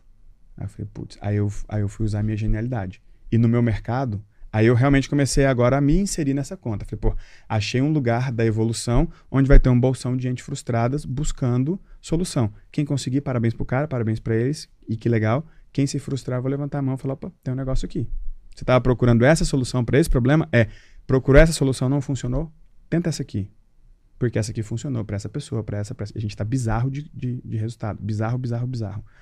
Aí eu falei, beleza, eu vou focar na manutenção. E não tem como eu fazer uma manutenção de conhecimento, de aplicação para transformação, se eu não tiver proximidade e se eu não tiver presença. Eu preciso estar ali com que frequência? No dia que o bicho pega. No dia que o bicho pega. Foi ótimo estar com vocês aqui na primeira semana do podcast como co-host. Cheguei aqui nem sabia o que ia fazer, porque ia fazer. Sim. Foi muito bom, voltei bem, etc e tal. E falei, porra, legal.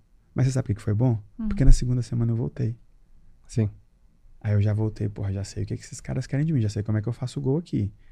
Aí eu falei, oh, foi foda. E na terceira semana, eu voltei. Na quarta semana, eu voltei. Entende?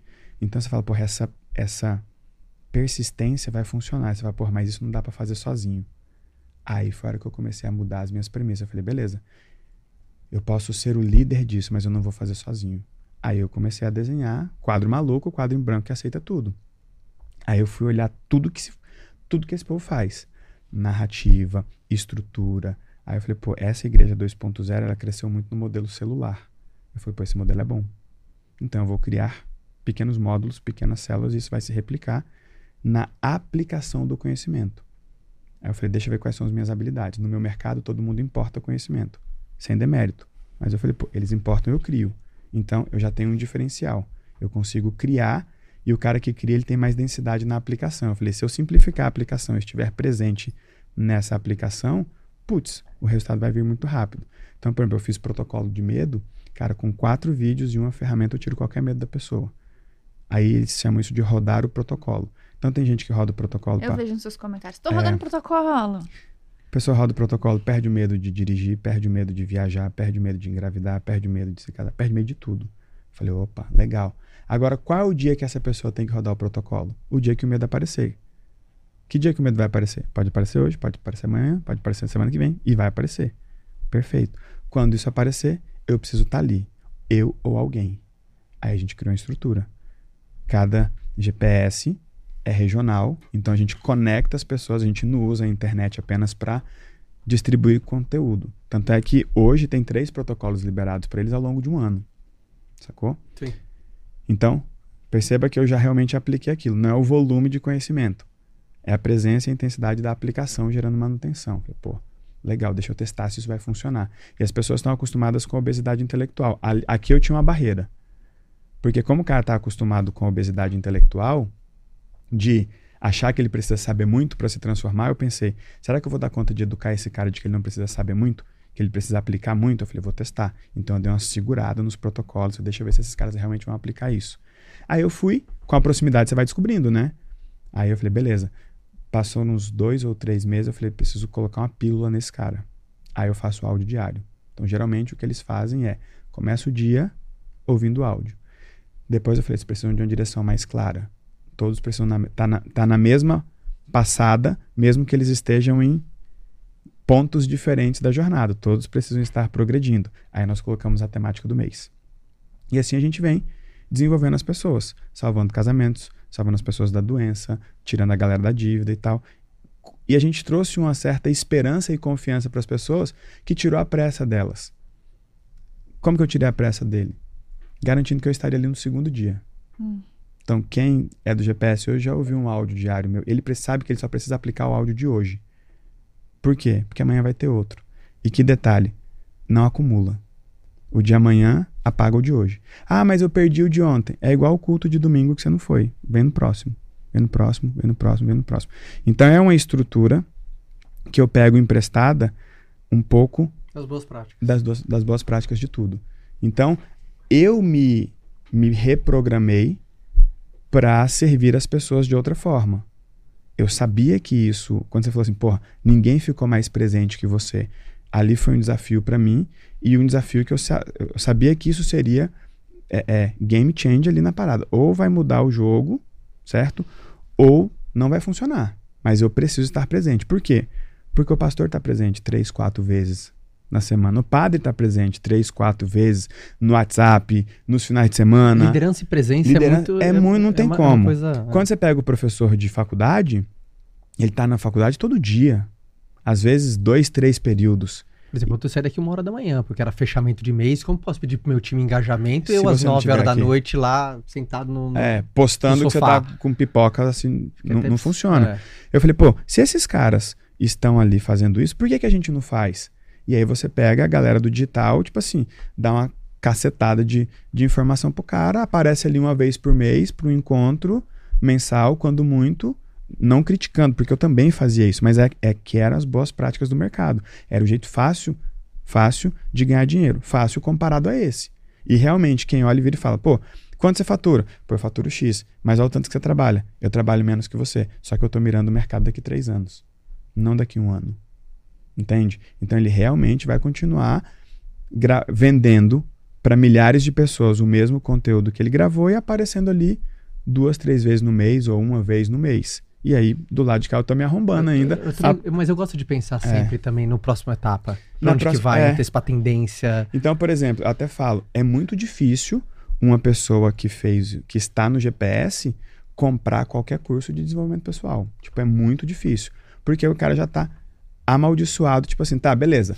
Você vai me empolgar hoje, depois você vai estar tá comigo? Bom, não. Ah, eu seu. vou estar, tá, mas o cara, você vai estar tá comigo não, então não serve. Não, mas meu conhecimento vai estar. Tá. É porque eu sou meu público. Você perguntou quem é meu público? É a pessoa frágil, é a pessoa desorganizada, é a pessoa procrastinadora, é a pessoa machucada. Não é o autodidata. O autodidata ele pega sozinho e faz. Ele não precisa que alguém faça com ele. O meu público é o cara. Faça comigo o que eu vou fazer. Se você fizer comigo, eu vou fazer.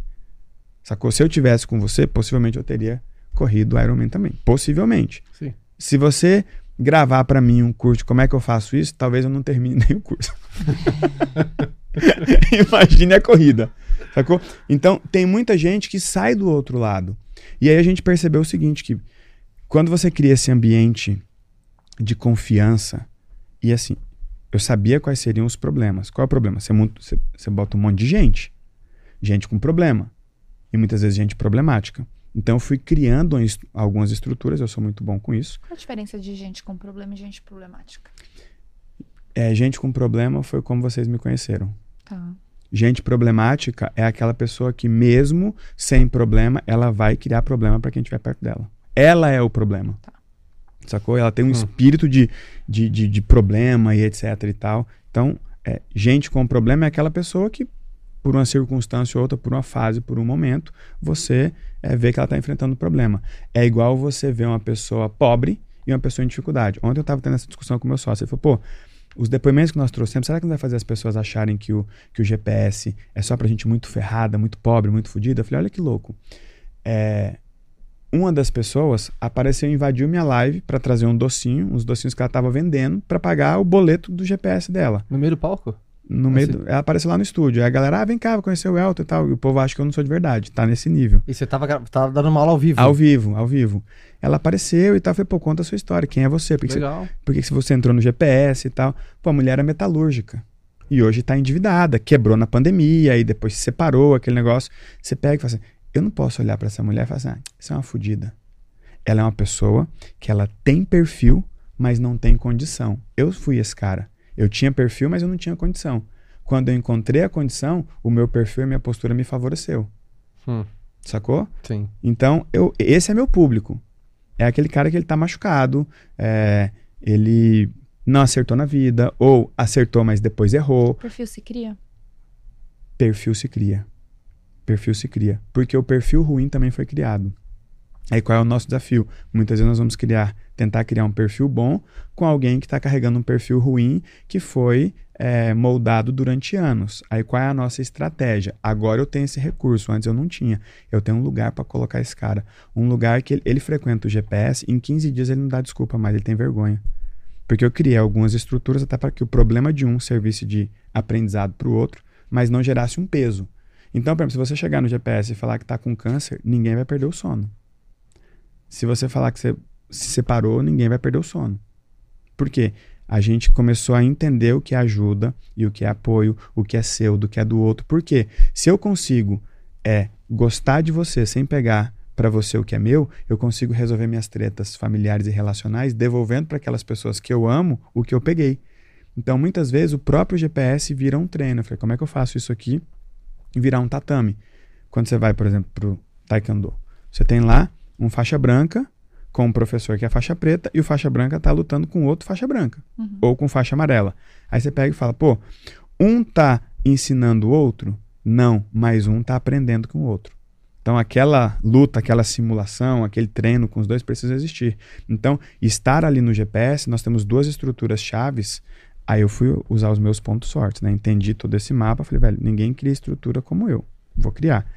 Criei uma estrutura chamada Pense Comigo e uma estrutura que é o PDA. E aí criei uma, um aplicativo para eu... Mano, você não tem noção do que a gente fez a gente está perseguindo as pessoas. Eu não quero saber se ele assistiu o áudio, se ele ouviu. Eu tenho todos esses dados, mas eu quero saber se ele percebeu, decidiu e agiu.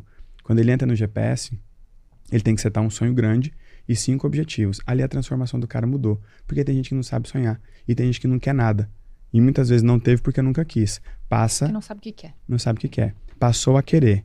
Conseguiu estruturar cinco objetivos para as três áreas da vida.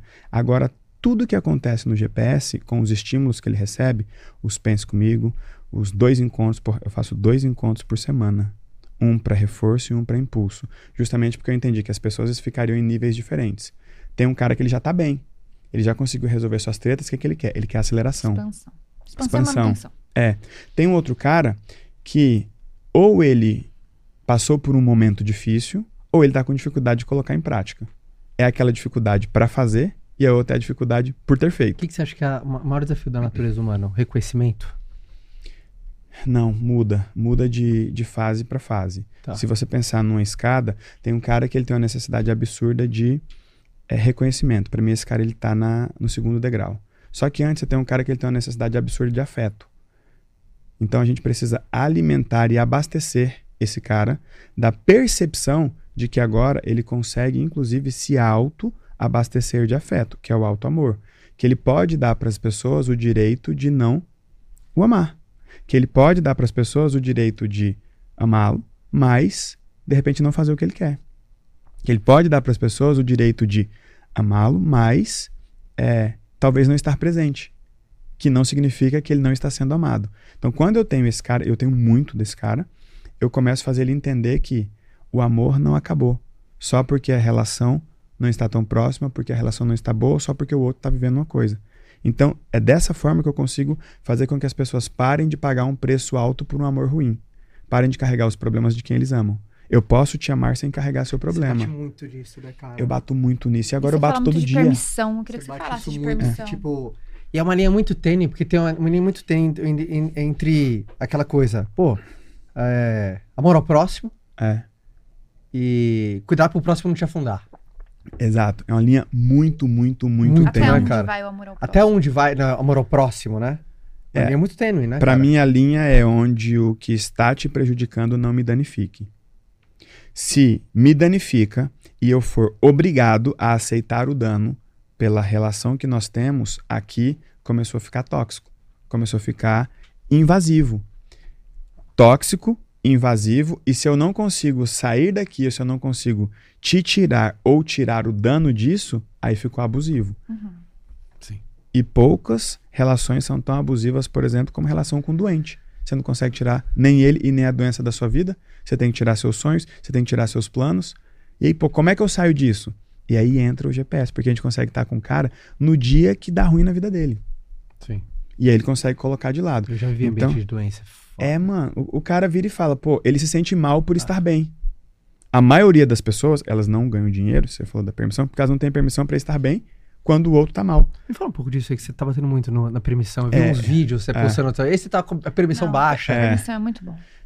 Quando eu saí dali, eu já, eu já tinha um olhar muito grande para dois grandes lugares. Aí, é que eu te falei, tem o Elton técnico, tem o Elton empresário e você tem o Elton mentor. O Elton tá transitando entre isso. Esse Elton mais intelectual, ele ficava olhando, tipo assim, velho, eu preciso corrigir duas coisas no ser humano. Se eu corrigir duas coisas no ser humano, ele vai embora. Ele voa. É a dependência emocional e a ambição. Eu preciso diminuir a dependência emocional desse cara e aumentar a ambição dele. E não dá para fazer uma coisa sem fazer a outra. Perfeito. Aí eu falei, por que, que as pessoas não conseguem ser livres umas das outras? Porque, por exemplo, nós temos uma ótima relação. Uhum. Uma ótima relação. Nós conseguimos estar próximos sem estar presos. Perfeito. Nós, nos passar, nós passamos seis meses sem se ver, quando eu te ver, você vai me abraçar do mesmo jeito. Sim. Uhum. Ou seja, nós temos uma independência emocional. Aquilo que eu estou passando ou que eu estou pensando não afeta o que você está passando ou o que você está pensando. E a dependência emocional é quando o estado ou a ação de uma pessoa afeta o estado ou a ação da outra pessoa. Perfeito. Quando nós encontramos lá no podcast que eu estava mal, quem estava mal era eu. Nós nos encontramos, rolou. A gente nem sabia. Vocês foram para casa e dormiram. É Você não me deixou ruim. Não te deixei ruim. Eu não, eu, não, eu não posso deixar o outro ruim. Muito menos se for por obrigação. Perfeito. Então, quando se fala no ambiente, muito se fala em inteligência emocional. Então, ali no próprio, no próprio podcast eu fiquei pensando muito, refletindo. Falei, cara, deixa eu sair desse lugar da inteligência emocional, porque nós não somos emocionais, nós somos racionais.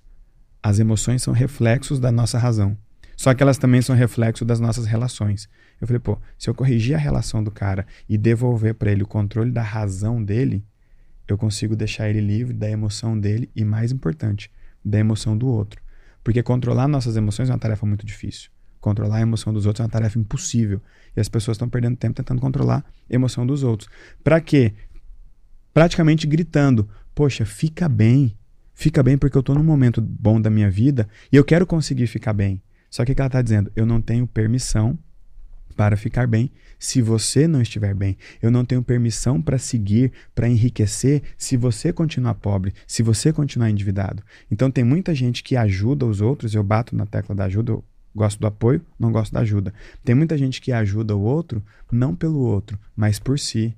Eu vou te ajudar porque eu não estou aguentando o que eu sinto de ruim quando eu vejo que eu estou bem e que você está mal. Então eu é, trago tipo, uma equivalência é. aqui para eu ficar bem. Tipo, eu vou te ajudar para me salvar. Eu vou te ajudar para me salvar.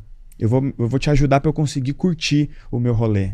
Para eu, pra eu parar de destruir. Cabeça, assim? Não, mas enfim. É, para eu parar de me sabotar, para eu parar de destruir o meu rolê, para manter essa equivalência social. Deixa eu perguntar pra galera que tá online quando ele fala, quando, quando o Elton falou isso daqui, obviamente você que está uh, ouvindo depois, ou você que está no, no, Spotify ou, ou, no YouTube, mais sabendo depois, mas se passou uh, pela tua cabeça um nome de uma pessoa que você, cara, quer saber? Eu vou ajudar para me salvar, é porque tem alguma coisa dá pra. Tem um desarranjo ali, né? É cara? um desarranjo. E esse pra quem desarranjo... tá ao vivo, veio algum nome. Obviamente, não quero que você coloque aqui quem é, é essa pessoa. É sim tal, ou não, né? Já marca, né? Já dá uma arroba. Já dá o nome, sim, Soraya, né? Já tinha Soraya. Quando faz tal coisa. Né? Ainda manda o print lá pra, é. no, no, grupo Mas de WhatsApp. Quem tá aqui ao vivo, veio uma pessoa na sua cabeça? Minimamente veio uma pessoa na sua cabeça? E a gente começou a desenhar o mundo relacional das pessoas. E a gente começou a explicar acontecimentos bizarros na vida delas. Por que, que as pessoas ficam doentes? Por que, que as pessoas batem o carro? Por que, que as pessoas ficam desempregadas? Né? Então, eu tenho uma estrutura comunicativa que vai amarrando muito bem. Eu falei, cara, se eu estiver próximo das pessoas, com esses recursos que eu tenho, e se eu tiver com estrutura, quando nós unimos os aliados, eu falei, putz, eu preciso colocar alguém próximo. Aí nós criamos os anfitriões, por exemplo. Então nós fomos evoluindo toda essa construção, só que só foi possível evoluir porque a gente estava presente. E também já... porque você sentia o que estava acontecendo, você tinha um termômetro é... do que estava acontecendo, então tá... você consegue ajustar. A gente está ali todo dia. Então, por exemplo, a própria aplicação que, que, que do protocolo. você evoluiu de estar tá ali presente todo dia? O que, que você vê do Elton diferente hoje? Do o Elton El... que começou? O Elton, é, essa é uma pergunta boa. E é difícil fazer essa conta, né? Porque a gente vem evoluindo é, gradativamente. Quando você pega o Elton de hoje e o Elton que começou até o Corpo Explica, o meu nível de é, dependência emocional hoje é zero. É zero. Na época não era. Tanto é que eu vim resolver minhas tretas é, ao longo do caminho com minha mãe. Pô, eu fiz um podcast com a minha mãe no lançamento passado, cara, mó da hora. Que legal. E a galera perguntando, porque as coisas que eu falo, elas são chocantes para pai, para mãe, e a galera perguntando para minha mãe ali, é, como foi para a senhora? É, ver seu filho falando essas coisas. Ela falou assim, no começo eu odiei, mas depois eu entendi e hoje a gente consegue é, se amar sem se fazer mal. Porra, você vê uma pessoa falar, a gente Sim. consegue se amar sem se fazer mal. Putz, é muito bom. E ela falou ali, cara, eu era uma sogra terrível. Ela foi falando, hoje, hoje, hoje minha mãe é esperada na minha casa. Antigamente, quando minha mãe ia lá em casa, era tipo assim, ah. Ah, mas vamos planejar isso aqui, vamos evitar comentários tal, vamos, vamos só torcer pra noite acabar. Sabe? Vamos só torcer pra noite acabar. Então, depois que você resolve tudo isso, você inclusive cria para as pessoas uma nova forma de se relacionar, que muitas vezes elas só não usavam porque elas também não tinham. Não é porque elas são pessoas más. Né? No seu curso eu dei um spoiler lá dos quatro perfis uhum. controladores. Não são pessoas más, são pessoas que estão fazendo mal, mesmo sem ser por mal. São pessoas que te amam. Só que é o que eu falo: o fato de uma pessoa te amar não impede ela de fazer mal, mesmo que não seja por mal. E no fundo, só quem te faz mal é quem tem acesso a você. Uhum. E é, contra... É, é, tem um contrassenso aí. A pessoa me ama, mas é a única que pode que fazer mal. É muito boa. É, o fato de uma pessoa te amar não impede ela de te fazer mal, mesmo que não seja por mal e talvez ela nem e saiba. Só te faz mal quem tem acesso a você. Só te faz mal quem tem acesso a você. Quem te odeia não te faz mal. Não tem acesso a você. Não importa para você, se não importa para você, você não se importa com ela. Inclusive as pessoas sofrem tentando ser importantes para as é, outras. É que é tão antagônico ouvir isso, né? Faz mal quem tem acesso a você, que, cara, dá um, uma tela azul, né? Dá uma tela azul, dá uma Putz. tela azul. Dá uma tela azul, o cara vira e fala, pô, e qual que é o problema? Porque a solução é delicada. A solução com quem você não gosta, você tira da sua vida. Uhum. E com quem você gosta? Com quem você ama? Com quem te ama? Com quem te fez bem? É difícil, cara. Eu falo, eu sei o quanto é difícil é, você muitas vezes ter que estabelecer um limite para sua mãe, para o seu pai, para sua sogra, para o seu irmão que está com dificuldade. Só que se você não estabelece, estabelece um limite, você não tem uma relação saudável. A relação saudável, ela precisa ter vínculos fortes e limites claros.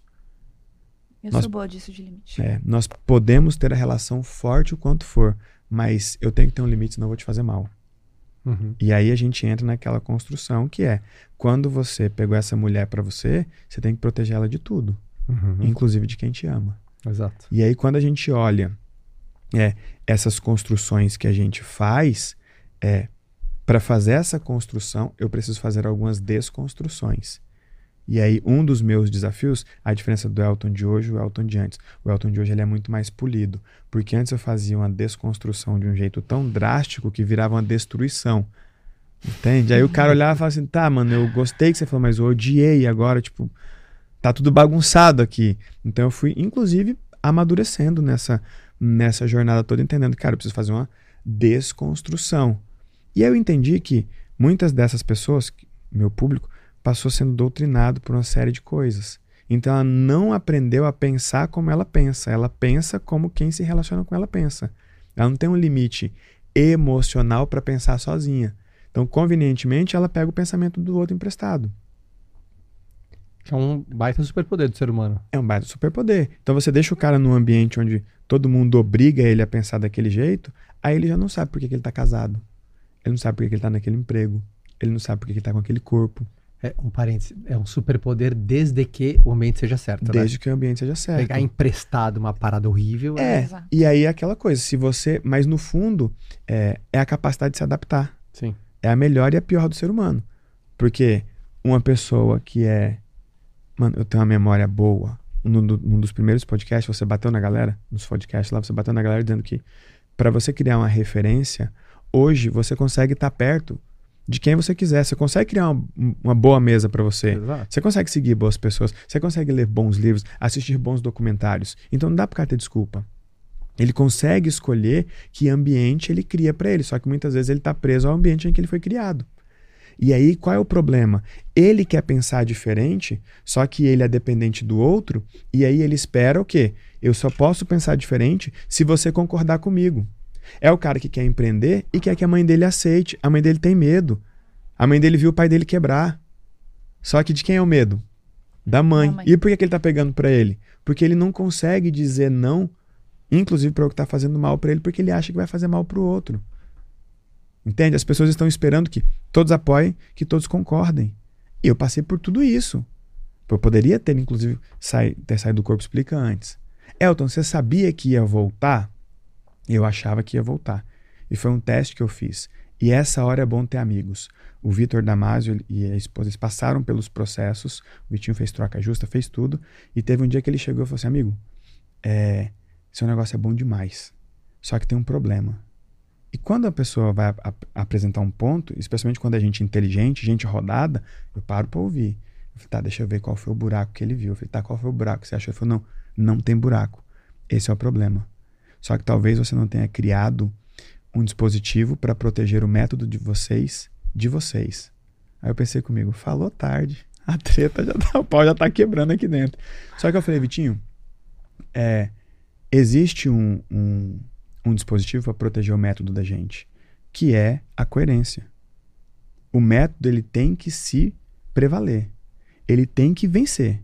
Ele tem que dar conta de parar em pé sozinho. E foi tão bizarro que quando eu saí, os processos aconteceram e é, é muito louco. O que eu ensino é muito estruturado. Depois que eu fui estruturar os perfis controladores e tal, eu tinha um perfil vingador. Eu estava explicando outro dia no, no Ponto Cego, a imersão que a gente faz, que é o vingador ele tem um problema. Ele só se interessa e ataca aquilo que ele sabe que é importante para você. Isso vale para uma separação de bens, isso vale para uma separação com filhos. Às vezes o casal está se separando, um quer se vingar do outro e a mãe demonstra que gosta muito de um filho. Ah, é? então é, é para esse filho. É no filho é no filho. E é tão bizarro isso. Às vezes está se separando, ah, vamos ver o que, que você quer. Você pode ficar com tudo. Você pode ficar com o carro e eu fico com a fazenda. Ah, o que, que você quer? Ah, eu quero Fusca. Porque... Não, eu também quero Fusca. Você tá falando agora, teve uma, uma. Que vídeo que foi? Eu não sei onde vi esse vídeo. De um, um casal se separando. Era encenação, né? E ela querendo brigar por tudo, brigar por tudo, brigar por tudo. Ele, tá bom, pode ficar, tá bom, pode ficar. Ela, então eu quero voltar. Ele, tá bom, vamos voltar. Ela, puta. É. Não, é muito louco. E, por exemplo, nessa treta eu tava muito acalorado. E nessa treta eu vacilei. Porque eu falei pra pessoa o que era importante para mim. E o nível é, é, desses acontecimentos, e o bônus GPS é que está muito estruturado. O nível dos acontecimentos, eles são tão lógicos, tão claros, depois que você para para olhar, uhum. e tão replicáveis que você fala, mano, não tem como é, eu fazer diferente, eu tenho que fazer dessa forma. Olha o que eu fiz. Ah. Tava na treta com uma pessoa que eu sabia que ia, ia ativar o perfil Vingador. E o Vingador, Quem ele é não é. Você na treta? Na treta. Quem fui... é você na treta? Na treta eu fui o narcisista. Tá. Na treta eu fui o narcisista. Tipo. E o narcisista, ele se recruta de vítimas, assim como o Vingador também se recruta de vítimas, e ele produz ainda mais o Vingador. Então, Ou seja, a combinação você é, bota fogo. É você fogo bota fogo. gasolina. Ah, não sei o que, então vamos ver. Eu vou fazer o que eu posso fazer de pior por você agora. Eu vou ligar seu microfone e você vai falar sem eu escrever para você. Quando você fala isso pra uma pessoa, meu, não tem o que vir bom de lá. Entende? Exato. Meu erro. Beleza. Então não tem. Você estimula o pior do outro, né? Você chama o pior do outro. Ah, tem dois brigando. Não tem um santo ali. Não tem um santo. Inclusive, para eu sair da treta, eu tive que acabar com esse padrão controlador narcisista. O que, que eu falei no começo? Será que eu estou pronto para ver isso brilhar mais do que brilhava sem mim? Ou para continuar brilhando sem mim? O narcisista não está pronto para ver o mundo funcionando sem ele. Sacou? Uhum. Perfeito. E aí, nessa treta, e a sua pergunta foi sábia e muito filha da puta, diga-se de passagem, né? Quem foi você na treta? Porra, até aí eu tava bem, né? A gente quer saber a fofoca por completo, é, entendeu? Não, até, a gente não gosta de meias é, fofocas. Até aí eu era o cara, eu era o bonzinho da relação. É legal todo, cada um de nós saber quem é você é. Por exemplo... Uh... Eu fico me perguntando, quem seria eu na treta? É que eu, eu brigo eu, todo eu, dia, né? Então, mas, eu luto mas, todo dia mas diferente. tem um negócio interessante aqui, ó. É, aí você pega a partir daí. Tem gente que pergunta, mais uma pessoa pode ter os quatro padrões? Pode, inclusive muitas vezes Quais ela os tem. quatro? Explica pra galera. A vítima natural, que é aquela que a vítima natural, que é aquela oh, que passa muita coisa e mostra o que passa, só que ela só mostra as coisas do presente.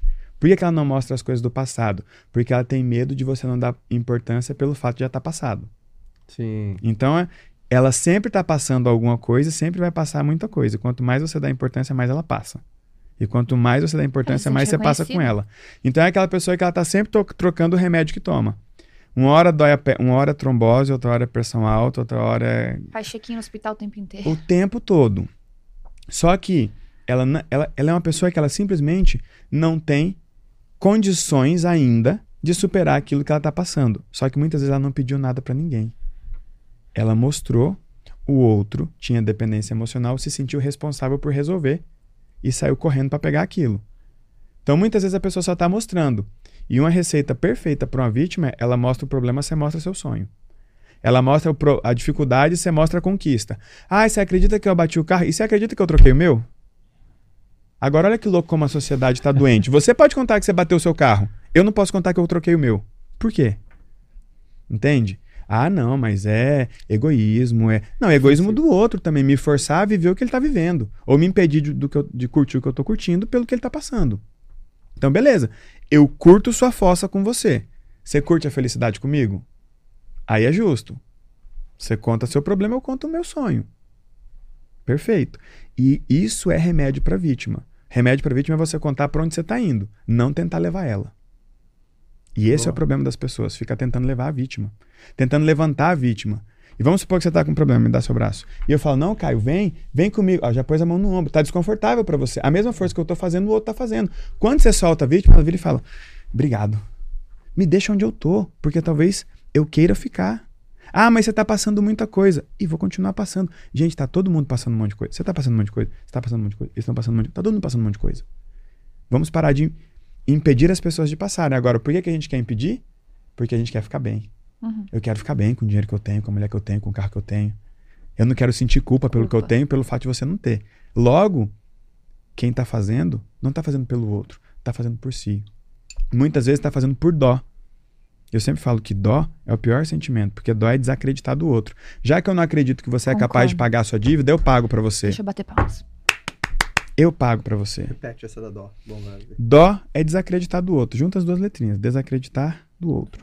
Toda vez que alguém estiver fazendo por você alguma coisa que for por dó, ela não acredita em você. Teve uma aliada nossa que perguntou: Elton, posso pegar investimento de um tio meu? Mas não significa que eu não posso contribuir, é porque o sentimento tem que ser diferente, não, né? é diferente. O que você chama de contribuir, a gente chama de apoio. Boa, gosto disso. Então é o seguinte. É diferente da ajuda. É diferente da ajuda. É, exato. Ajuda o sujeito faz, muitas vezes por si, pelo que o outro está passando. Certo? Que o apoio é aquela coisa, tenho certeza que você vai, você só precisa de um empurrão. É, então, só que o apoio não é pelo que ele está passando. É pra onde ele quer ir. É pelo que ele tá tentando. É pra onde ele quer ir. Muito e é gostoso bom. se conectar com as pessoas assim. Porra, você tá tentando, ela tá tentando, eu tô tentando. Porra, se eu te der um apoio, você vai mais rápido, vai. E vai ser legal para você, vai ser legal para mim. Agora, qual é a diferença no final da ajuda e do apoio? Isso é igual patrocínio. No final das contas, quem brilha é quem fez, não é quem apoiou. Exato. E na ajuda, quem brilha é quem ajudou. Uhum. Uhum. Quem brilha é quem ajudou. E aí é muito fácil você ter um narcisista aqui dizendo que ele é o, o eixo central da família, é o, o sobrinho, é o neto, é o filho, etc e tal. Mas muitas vezes a vítima só tá mostrando porque, cara, aconteceu, ela mostrou. E pronto. Beleza. Então, vítima natural é a que mostra, mostra coisas do presente. E às vezes ela evolui. Ela começa a mostrar de forma estruturada. Já que ela percebeu que o que ela passa te afeta, e a dependência emocional é justamente isso, tentar afetar o estado da ação do outro. Se eu afeto o estado, eu afeto a ação. Se eu te deixo triste, eu te mantenho por perto. Se eu não te deixo triste, você voa. Você faz o que você quiser. Então, o que a gente precisa preservar? Estado. O que é seu é seu, mesmo que você me conte, continua sendo seu. Ponto. Ah, Elton, mas você é muito frio. E aqui, enquanto eu era quente, eu dava pouco dinheiro para os meus filhos. Minha esposa não tinha empregada, ela tinha que fazer a unha e lavar a louça e ferrar a unha dela. E meus, meus filhos estudavam na escola pública. Então, é, vamos fazer o seguinte: cada um pedala a sua bike e a gente vai junto pro rolê ali. Entende? A vítima intencional, ela percebe, ela escolhe a hora de mostrar e ela escolhe o que passar. Sim. Então ela percebe que aqui ela tem uma, uma capacidade de intervir na vida do outro. É aquela sogra que ela só aparece quando os dois vão fazer uma viagem. Ela aparece com exame, ela aparece com um troço, e você fala, putz, se você for olhar friamente, o filho não tem papel nenhum naquela relação. Não é ele que vai fazer o exame, não é ele que vai interpretar o laudo. Ah, mas ele precisa estar por perto. Aí vem uma pergunta: se ele estiver por perto, ela sara? Sara, então é melhor ele ficar por longe. Porque a cura dela não pode depender dele. Se a cura dela depender dele, ele nunca vai poder seguir. Se ele for remédio que não vende na farmácia, ela vai na farmácia fazer o quê? Esse cara tá preso. Então muitas pessoas estão presas às vítimas. E cara, você só e se importa é com a vítima que você ama. dificuldade, né?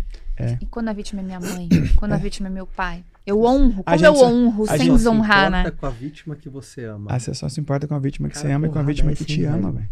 Nossa, porrada. E aí, qual é o nosso desafio? É porque o oposto de amor é indiferença, né? É. Qual é o, o desafio? De amor é, é indiferença. Não é ódio. Pra mim, é. ódio é o amor Exa sentindo raiva. É. Você só sente. Você, você só sente ódio por alguém que foi importante para você, pô. Exato. E que talvez você sinta na tentativa de manter a importância. Então, beleza. A diferença da natural para intencional é que ela escolhe o que mostrar, o que passar e etc e tal. Ela começa a usar. Aí você tem o Vingador, e a, a questão temporal é importante. O Vingador, ele nunca usa nada do presente nem nada do futuro. Ele só usa as coisas do passado. Por quê? Em algum momento eles foram importantes um para o outro. Então ele vai remontar o quê? Ao passado. Porque o passado gerou um presente diferente e nesse presente diferente as pessoas decidiram seguir um caminho diferente. Porra, mas quando eu te conheci você andava num Celta. É o que você vai ouvir se vocês tretarem. Sim. E, no nosso caso foi mesmo, né? É. é quando eu te conheci... conheceu pelo Celtinha. É. Sabe. Eu, eu sigo, porra, eu sigo. Eu pensei a mesma coisa. Porra, é. Celta, cabrito, é. gato, para-choque nem era da cor do carro. Para-choque de, de plástico.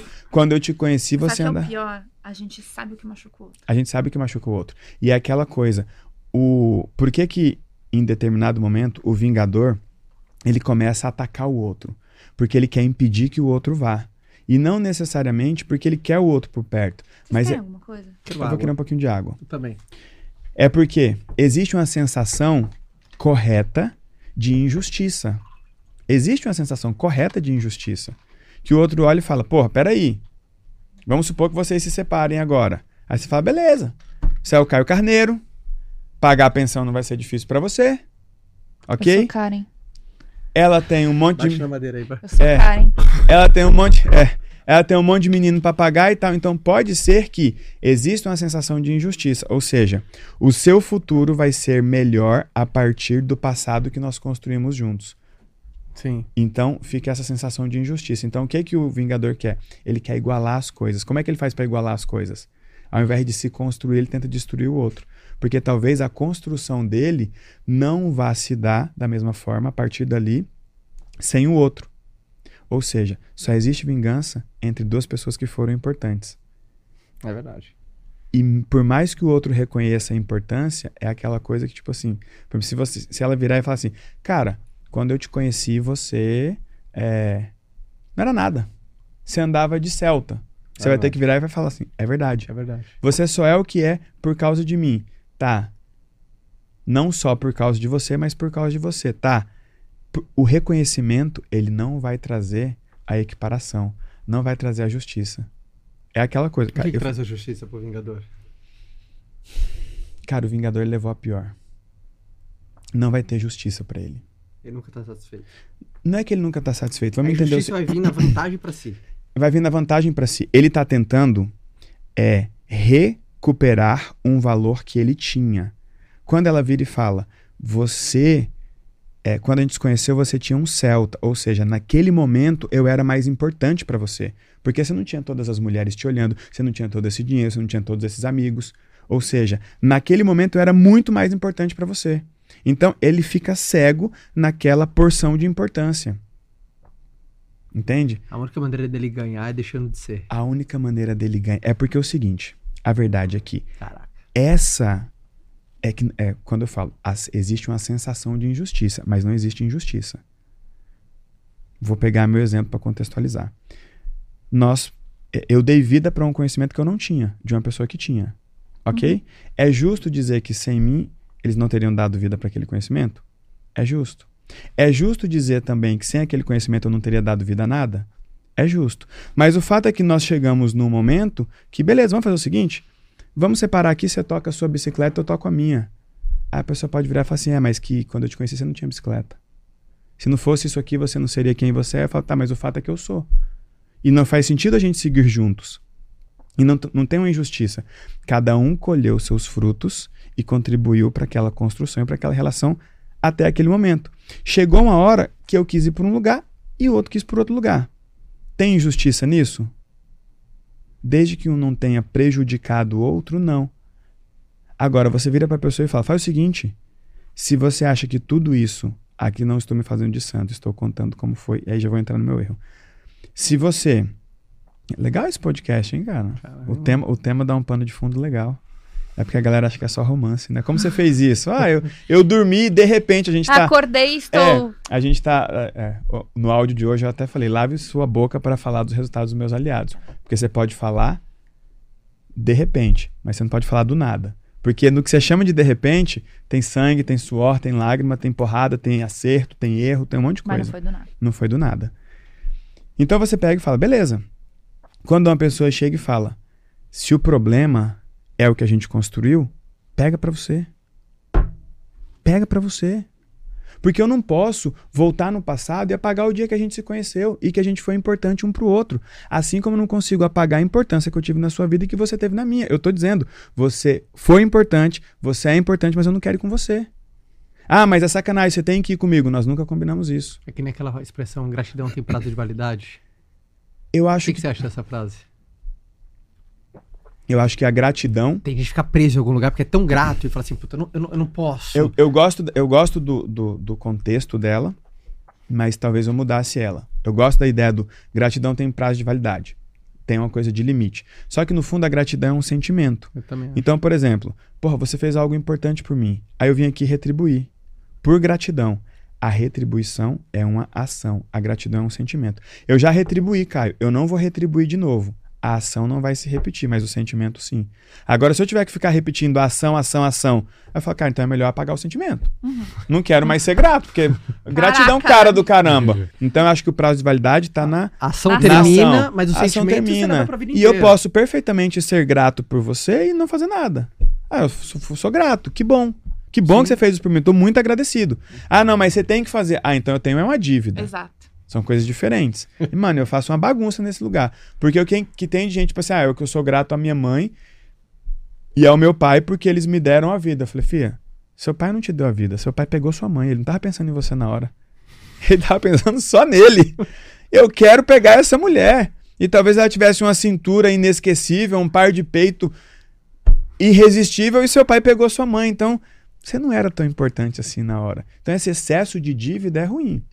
Uhum. A gratidão ela é um sentimento maravilhoso, ok? Só que a obrigação de agradecer, tanto é que gratidão é um sentimento, agradecer é um ato. Agora eu preciso ato, ato, ato, ato, aí fica chato, né? Fica muito chato. Então, quando você vira para a pessoa e fala, beleza, tá aqui, ó, eu não consigo voltar no passado e apagar o passado.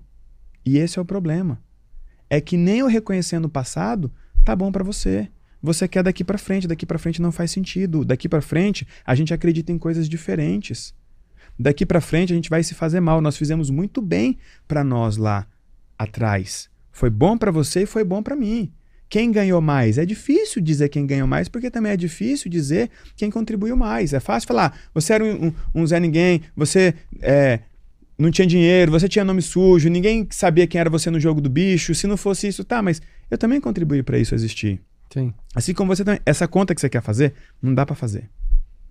Então não é sobre o que está na mesa, é sobre o que aconteceu no passado. Porra, nós fomos importantes. Nós fomos importantes. Então você virar para a pessoa e falar, cara, eu nunca vou esquecer o que você fez por essa construção.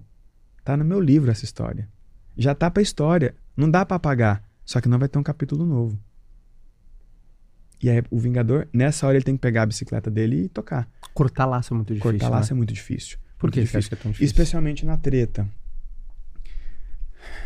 Aí eu entro num lugar um pouco mais profundo, que é existe uma coisa que eu estou desenvolvendo que eu entendo que existe uma anatomia nas nossas escolhas. Então hoje você tem uma escolha de futuro que se alinha com a escolha de futuro dela. E às vezes isso muda e as pessoas não percebem que mudou.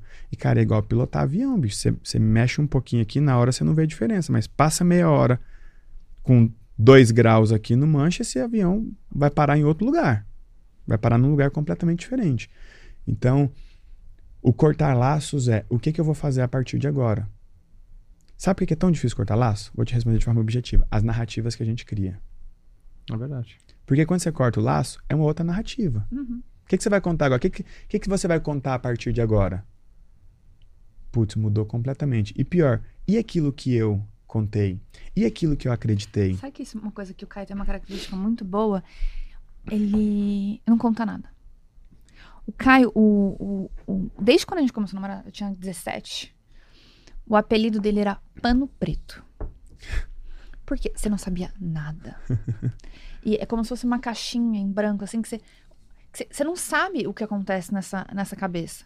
E isso eu acho que é uma das maiores habilidades dele, porque quando acontece alguma coisa, eu não tenho que contar nada. Olha como é eu louco. não tenho que falar Olha nada. como é louco um rolê de narrativa. É como ela percebeu. E de repente, se todo mundo começar a contar essa narrativa sobre você, você vai falar assim: é, eu sou assim. Logo, eu tenho que manter essa narrativa. essa narrativa. E talvez ele só não tenha contado nada sobre você porque ele tivesse outro na época. Entende? Sim. Tem um monte de coisa que pode estar acontecendo. Igual eu falo.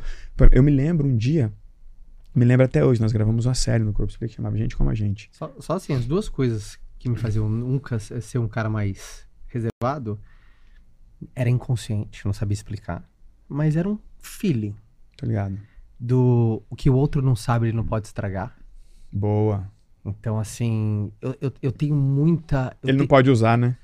eu, eu tenho, eu tenho muita intenção naquilo que eu quero que o outro saiba. Boa. Você Aquilo escolhe que- o que mostrar. Aquilo que eu quero que o outro saiba, eu quero que aquilo se espalhe. Legal. É, isso é, isso é uma habilidade. Isso é, Enten- Entendeu? isso é de gênio. Mas sabe por que isso é Isso é bom? foda. Agora, o que, o que eu não. gastar energia tendo que E o que eu aprendi é que o silêncio é a língua dos sábios. Não. Assim, sabe aquela parada mais íntima? Guarda pra você, bicho. burra, Não fica pedindo, É. não, não pedindo, não fica pedindo privacidade e você fica se abrindo de, qual- de É. toda maneira. Ah, ah, eu quero que vocês respeitem minha, minha privacidade. Você não respeita nem a sua, cara. É. Você jogou na rede social e tá pedindo privacidade agora. Entendeu? Tem um rolê importante quando você fala, pô, é escolher o que o outro saiba. E isso com o Vingador é incrível. É incrível. E repetindo aqui, tô contextualizando a história. Não tem gente boa, não tem gente ruim. A pessoa não é ruim, eu não sou um santo. A gente se desentendeu, seguimos caminhos diferentes. Na hora de separar, a ruptura não foi agradável. Perfeito. Imagina o seguinte: você virar pra uma pessoa, o Vingador é o seguinte: se você ele souber o que você quer, ele vai atacar. Ele vai atacar. Esse é o terceiro, tá no terceiro, Tá né? no terceiro. O primeiro era só recapitulando. Vítima. Vítima natural, Tá, vítima intencional beleza. e o Vingador. Tá bom. Então o Vingador ele vai falar do passado. Tá. Só que a mesma pessoa ela pode ter vários padrões e ela pode manter um padrão comigo e um padrão com você. Então, por exemplo, a, a pessoa pode tentar se vingar de mim pela importância que ela teve. Ou que teve, ou que acha que teve, ou que quer ter. Mas é sempre uma questão de importância. Tá. Fechou? Fechou. Aí ela pode virar pra mim e falar: Olha o que eu fiz por você, olha o que nós fizemos juntos no passado. Quando ela estiver no modo vingança, ela fala de Passado. passado. Aí ela pode virar pra vocês e falar: Olha o que ele está fazendo comigo. Olha o que eu estou passando agora, depois de tanto tempo, não sei o quê. Qual o padrão que ela está manifestando? O vítima agora. Da vítima. Sim. Falou do presente, é a vítima. Então ela vai manifestar o vitimismo para quê? Para tentar recrutar um clã para destruir aquele alvo de vingança. E nesse caso, para se proteger, só tem um jeito. Acelera. Acelera. Então eu era o cara, eu era o cara que estava construindo um castelo sabendo que eu vou colocar cinco tijolos aqui, alguém vai tirar um, dois, três ou cinco. E amanhã eu tenho que voltar aqui com a mesma vontade de botar cinco tijolos. Ainda que no outro dia a pessoa tire os 10, eu tenho que estar pronto, porque eu sei que ele vai bater.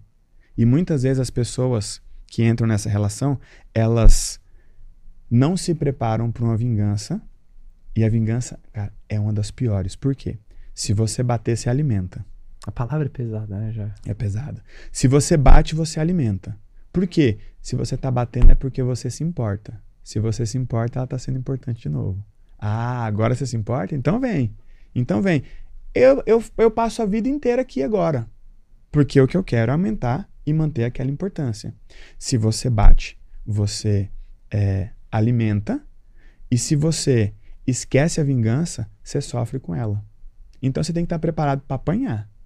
Então, Elton, por que que você trabalhou muito? Porque eu sabia que eu ia apanhar. Eu não sabia quantos processos eu ia levar, com razão ou sem razão. Eu não sabia o que ia esparramar de mim, eu não sabia. Eu falei, mano, eu vou trabalhar para cada processo que vier aqui. Amanhã você vai ter que gravar uns 50 áudios de tanto processo de hoje. É, não, mas, mas- mas- então, mas aí chega num ponto que é o seguinte: quando você começa a levar porrada, você vai desenvolvendo o quê? A casca. E, mano, essa casca você usa pra tudo. Então eu tava ali, fazendo minhas lives, arrumando confusão e fazendo o rolê acontecer. Mano, qualquer coisa que aparecesse ali, seria menor do que eu estava enfrentando no meu bastidor. E eu já tinha me preparado porque eu estava enfrentando no meu bastidor. Então, mano. Aí às vezes você escorrega, né? Às vezes você dá uma atacada, às vezes o seu padrão volta, o narcisista. Tipo, tinha post que eu fazia, tipo assim. E o povo perguntava muito: pô, é, por que, que você saiu? Por que, que não sei o quê? E tinha hora que eu ficava, tava puto com aquilo e não falava e tal. E eu, aí eu soltava uns stories, tipo assim: não, eu deixei para que outras pessoas brilhassem e que o negócio pudesse brilhar sem mim e, e, etc e tal. Só que, tipo assim, ela tava dizendo: não, o microfone tá ligado, não tem ninguém cantando. Então, tipo Sim. assim, era o padrão narcisista aparecendo. Porque um cara que tivesse totalmente independente, aquilo não estaria afetando nem as emoções e nem a ação. Focado pra tipo, frente. mano, focado pra frente. Então, a pergunta é que talvez ele nem responderia. É, até porque ele ia ter todo dia, vai passar todo dia respondendo isso, ficar enxugando gelo. E aí, qual é, o, qual é a estratégia do Vingador? Você fala para ele que você quer outra coisa e não entrega de uma vez. Qual foi o meu erro? Eu peguei e dei tudo. Não porque eu sou bonzinho. É porque eu falei, mano, eu não vou perder minha vida aqui. Dei tudo. Falei, cara, tá aqui, ó. Pra pegar tudo. O que que você quer? Eu só quero ir embora. Pronto. Essa foi você a falou o que você queria. não vai embora, não, porque ir embora é que é importante. Outro dia tinha um processo para não dissolver a empresa. E o juiz deu a liminar para não dissolver a empresa. Aí eu falei, porra, eu só quero ir embora. Mas eu sou burro, eu falei que eu quero ir embora. Aí tem toda aquela construção da anatomia, anatomia das coisas. Eu falei, tá, mas esse juiz não deu essa. Não foi, não foi o processo de ir embora, de não dissolver. Foi eliminar que o juiz deu. Eu falei, pô, se o juiz deu. Aí naquele dia eu falei, essa porra vai voltar para mim. Só preciso trabalhar. Essa porra vai voltar para mim. Como eu já tinha a construção, a ideia do império, eu falei, isso precisa ser grande, precisa ser gigante. Eu vou trabalhar como eu nunca trabalhei. E eu não sabia se ia demorar três meses, seis meses, eu tava naquela muda para São Paulo, não muda. Minha vida tava tipo assim. Ainda acho que poderia. É, né? Pra não chegar atrasado. Né? tava vou comprar um helicóptero, não chegar atrasado. Aí fica naquele rolê, eu falei, cara, vamos fazer o seguinte, vamos acelerar. Vamos acelerar, vamos acelerar, vamos acelerar, vamos acelerar. Então, é, tem uma vantagem. O Vingador, a lenha dele acaba. A lenha dele acaba. Chega uma hora que ele pega e fala, cara, eu preciso fazer alguma coisa da minha vida. Porque o problema do Vingador é que ele está tentando resgatar um valor que ele tinha. Daqui a pouco ele vira e fala: Cara, passou, eu preciso fazer alguma coisa da minha vida. Então, cara, o Vingador, você tem que dar uma coisa para ele que não é importante para você, não dá de uma vez, porque senão ele vai chegar, tá, peguei, o que mais que tem aí? Deixa eu ver outra coisa que é importante. E torcer para ele arrumar alguma coisa útil na vida para fazer. E o quarto? O quarto é o padrão controlador narcisista, que é tá. aquela pessoa que faz tudo em prol da própria imagem. Então, tudo que ele faz pelo outro é pela própria imagem, inclusive ajudar. Ah, eu salvo minha família, eu faço isso, eu faço aquilo. Então, isso é o que ele faz. E quando você olha uma questão temporal, ele é aquele cara que é o eterno na parada. No passado, só houve passado por causa dele. No presente, se ele não estiver resolvendo, ele acha que o pai dele não dá conta de ser feliz com a mãe dele. Se a mãe dele brigar com o pai dele, se a mãe dele, se o pai dele trair a mãe dele, ele acha que ele tem que ir lá. Você fala, o que, que você é capaz de resolver nisso? O que, que você tem a ver com isso? O que, que você tem a ver com é isso? A, a linha entre o herói. O padrão e o transtorno, tá. E o narcisista. Herói e o narcisista. Herói na vida real não existe, cara. Essa narrativa do herói. Não existe. Quando você começa a olhar os motivos, as intenções, os desdobramentos, você pega e fala, cara, olha que louco. Teve uma, uma influência que separou, sempre acontece, né? E aí ela começou a tacar o pau no cara na internet, mostrar o que ele fazia, os vídeos, tá, mano? Quando o cara foi pra rede social falar da treta dele, seja quem for, pode ter uma narrativa de, ah, eu vou trazer isso pra cá porque eu quero é, trazer clareza para as pessoas e, e, despertar as pessoas para que isso não aconteça com elas, etc e tal. Uhum. Não vai rolar porque ela não vai trazer a história toda. Sacou? Então, beleza. O herói é aquele cara que as pessoas olham e falam: putz, como você é importante. Sem você, nós não viveríamos. Mas por que, que o herói faz o que ele faz? Na vida real não tem herói. Na vida real, cara, não tem herói. Não tem herói. Tem sempre ali um interesse. Depois que você desenvolve essa independência emocional, você consegue o que vocês chamam de ajudar as pessoas, eu chamo de jogar dinheiro fora. Por exemplo, ah, a, a Fabi tá com um problema, Elton. A Fabi tá endividada lá, ela precisa de 500 mil, porque senão a empresa vai acabar, o casamento vai, vai ruir, não sei o que e tal. O certo é, o cheque tá aqui, faz o que você quiser com isso, inclusive nada. Aquela pessoa que dá o dinheiro pro pedinte na rua e fala, não vai comprar droga não, hein? Sabe, porra, o dinheiro é do cara agora, pô. Depois que você deu, o dinheiro é dele. Exato. Eu não posso controlar a vida. Não, mas ele não vai fumar droga com o meu dinheiro. É que não é seu mais, é dele. É dele. Não, mas eu que dei, meu dinheiro é isso, meu dinheiro é aquilo. Então você, pega, você começa a criar uma construção de, tá, é seu ou é dele? Então tem um, o narcisista ele tem um nível de importância exacerbado na relação. Ele que é importante. Aí é o filho que vira pai dos pais, é a, a mulher que vira é, pai dos pais. É aquela mulher que ela não tem filho, mas ela fala pra irmã como é que ela tem que criar os filhos dela. É, ela fala... todo, narcisista, todo herói tem narcisista porque ele tá pela glória, né? Ele tá pela glória. Ele tá pela glória. Até porque é o seguinte, se, nem, se ninguém soubesse que ele tinha feito, ele não seria um herói. O que faz dele um herói? As pessoas saberem que foi ele que fez. E mais do que isso, as pessoas esperarem que ele faça. E o narcisista é isso. Inclusive, aí quando a gente fala da permissão, se a pessoa tem essas quatro esses quatro padrões na vida dela, a permissão dela vai ser lá embaixo. Por quê? Porque ela não vai seguir em frente. Verdade, essa é a janela que a gente abriu e não fechou, né? Da permissão, é. né? Como ativar a permissão, se a pessoa, é, a permissão, Se a pessoa pode ou não baixa. seguir em frente. Você pega uma pessoa narcisista que empreende, por exemplo, ele ganha um pouco de dinheiro, mas ele não segue. Por quê? A vida tá para cá e ele tá assim, ó. Deixa eu ver o que, que tá acontecendo ali. Para quê? Para ele se crescer aqui. Ele sente paz apagando incêndio, mas não sente paz comprando um carrão, comprando uma viagem, dando uma casa boa para a família. Ele não sente paz nisso. Ele está sempre buscando uma treta, buscando uma confusão, buscando um rolo. E a gente trouxe tudo isso para o resgate dos otimistas. A gente separa três tipos de otimistas sem resultado: o carente, o inseguro e o guerreiro. O narcisista é esse cara. Ele está sempre procurando uma treta. Tem três tipos de otimista. O primeiro é o carente. Carente. É aquela pessoa que ele acredita. Ela acredita na vida, ela acredita na prosperidade, no sucesso, na riqueza, ela acredita no talento que ela tem. Só que ela só vai se o outro ficar bem. Porque ele não quer perder o amor. E ele acha que vai perder o amor. E essa pessoa talvez não saiba manifestar amor para essa nova versão que está surgindo. E esse, muitas vezes, é o grande problema das pessoas. Elas querem que as outras apoiem uma versão que só está na mente e no coração delas. A mãe tá, meu filho, mas eu tenho medo de você quebrar. E talvez quebre mesmo. Mas a hora que você chegar com carrão, com uma casa legal, que você viajar com a sua mãe, ela vai assim, pô, meu filho, é legal. Só que como é que ela vai apoiar antes aquilo que ela não conhece? Ela tem medo daquilo que ela já conhece. Então, o carente, por causa dessa dependência emocional, ele tem sua permissão castrada, apesar das oportunidades, do conhecimento, da capacidade, da disposição, ele não tem a permissão. Por quê? A necessidade de afeto dele é absurda. Quando você diz permissão, é é... Autorização para seguir. Tá bom. Então, por exemplo, sabia que tem funcionário seu que se você é, promover, ele adoece? Testa isso.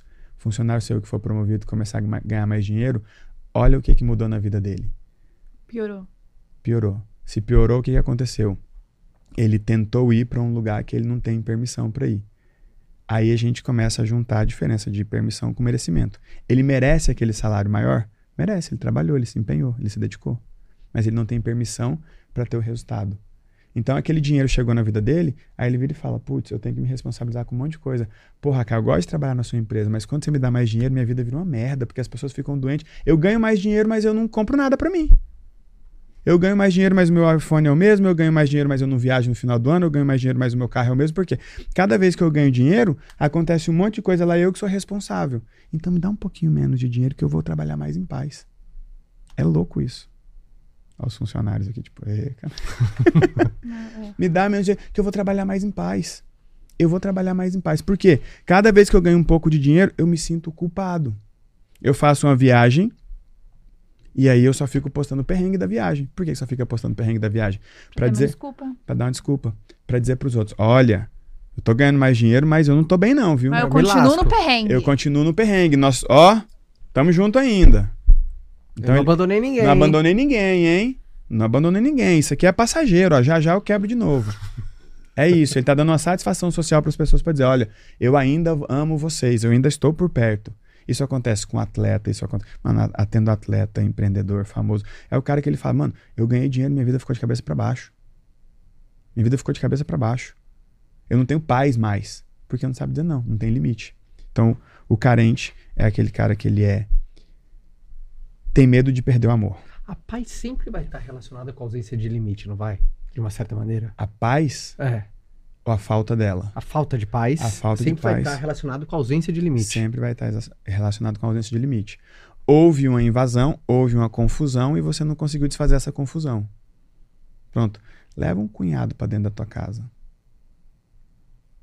o sim que você disse pode entrar.